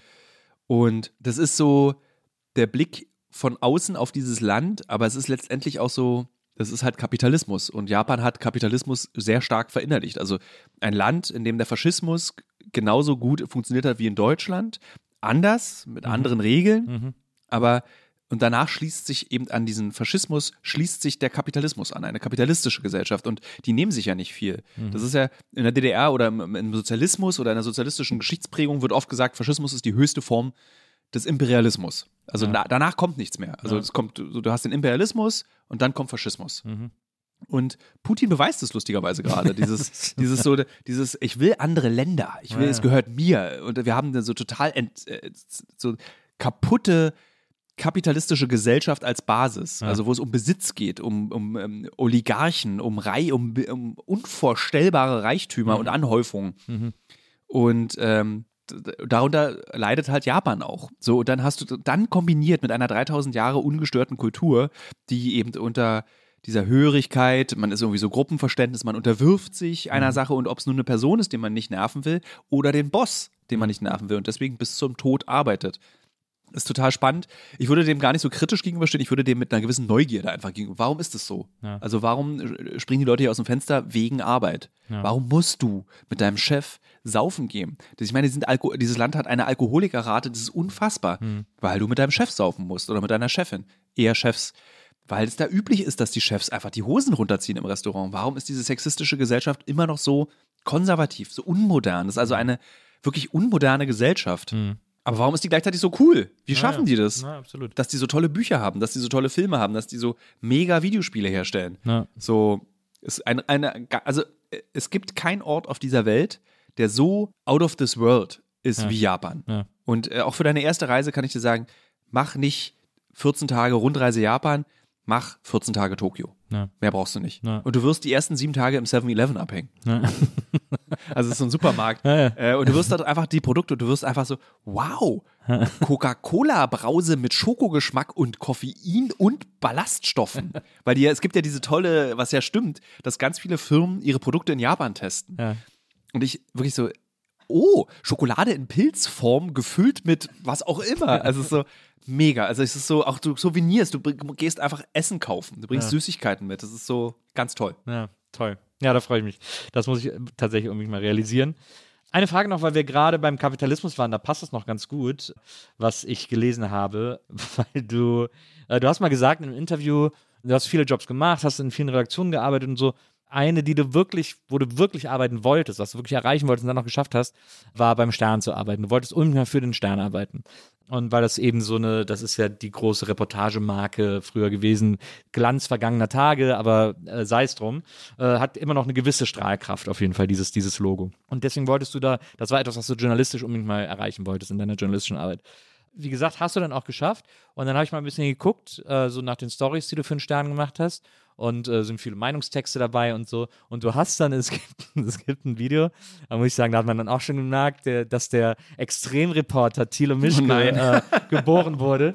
Da gibt es ein Video, wo du wirklich, und ich wollte jetzt einfach fragen, was du, was davon noch so vielleicht geblieben ist, ob es noch Folgeschäden gibt, unter denen du heute noch leidest, weil das, äh, weil du, du bist auf der ganzen Welt in Krisengebieten, in Kriegsgebieten gewesen, überall. Aber dafür den Stern hast du damals in Berlin, zwar im von dir verhassten Westen, wie wir gerade eben ja äh, erfahren durften, tatsächlich eine Nacht äh, vor dem Apple Store gecampt, um das neue iPhone äh, zu kaufen.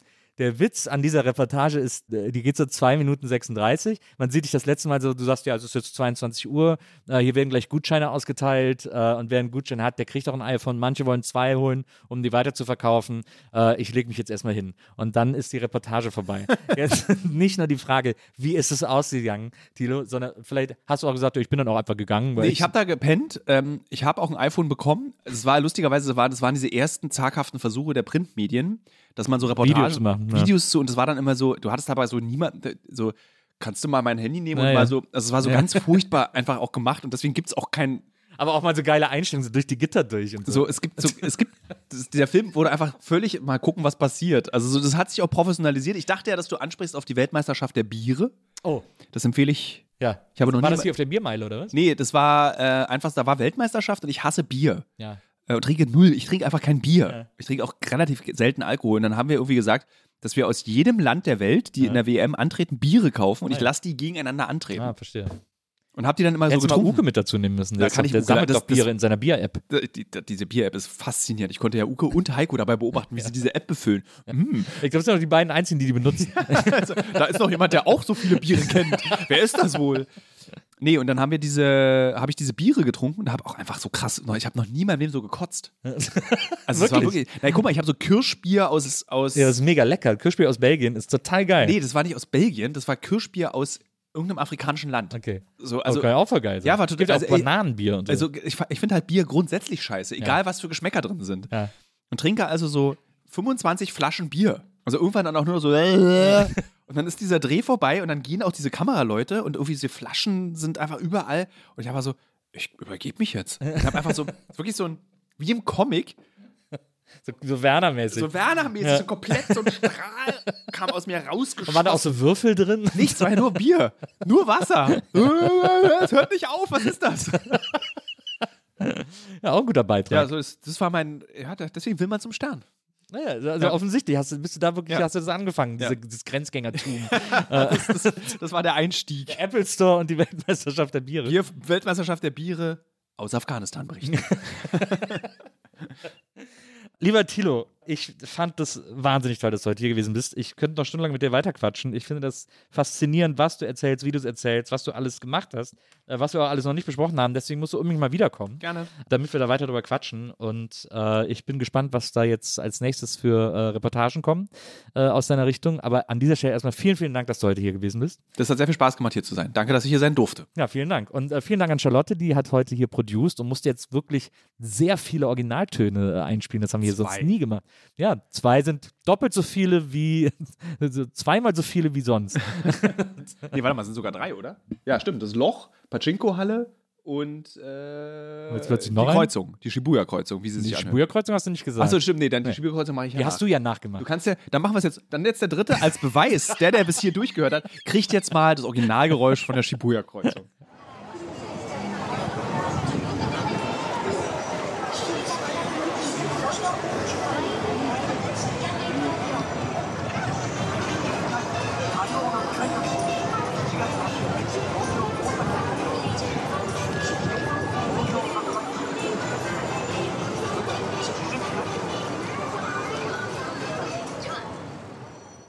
Also vielen Dank, äh, Charlotte, vielen Dank, äh, Thilo, dass du heute hier gewesen bist. Und äh, an euch vielen Dank fürs Zuhören. Wir hören uns nächstes Mal wieder hier bei der Nils Wokelberg Erfahrung. Bis dahin, macht's gut. Tschüss.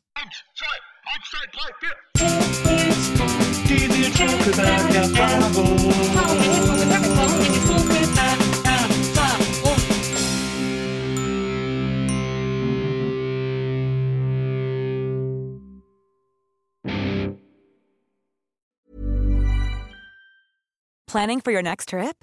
Elevate your travel style with Quince. Quince has all the jet setting essentials you'll want for your next getaway, like European linen, premium luggage options, buttery soft Italian leather bags, and so much more. And is all priced at 50 to 80% less than similar brands. Plus, Quince only works with factories that use safe and ethical manufacturing practices. Pack your bags with high-quality essentials you'll be wearing for vacations to come with Quince. Go to quince.com slash pack for free shipping and 365-day returns.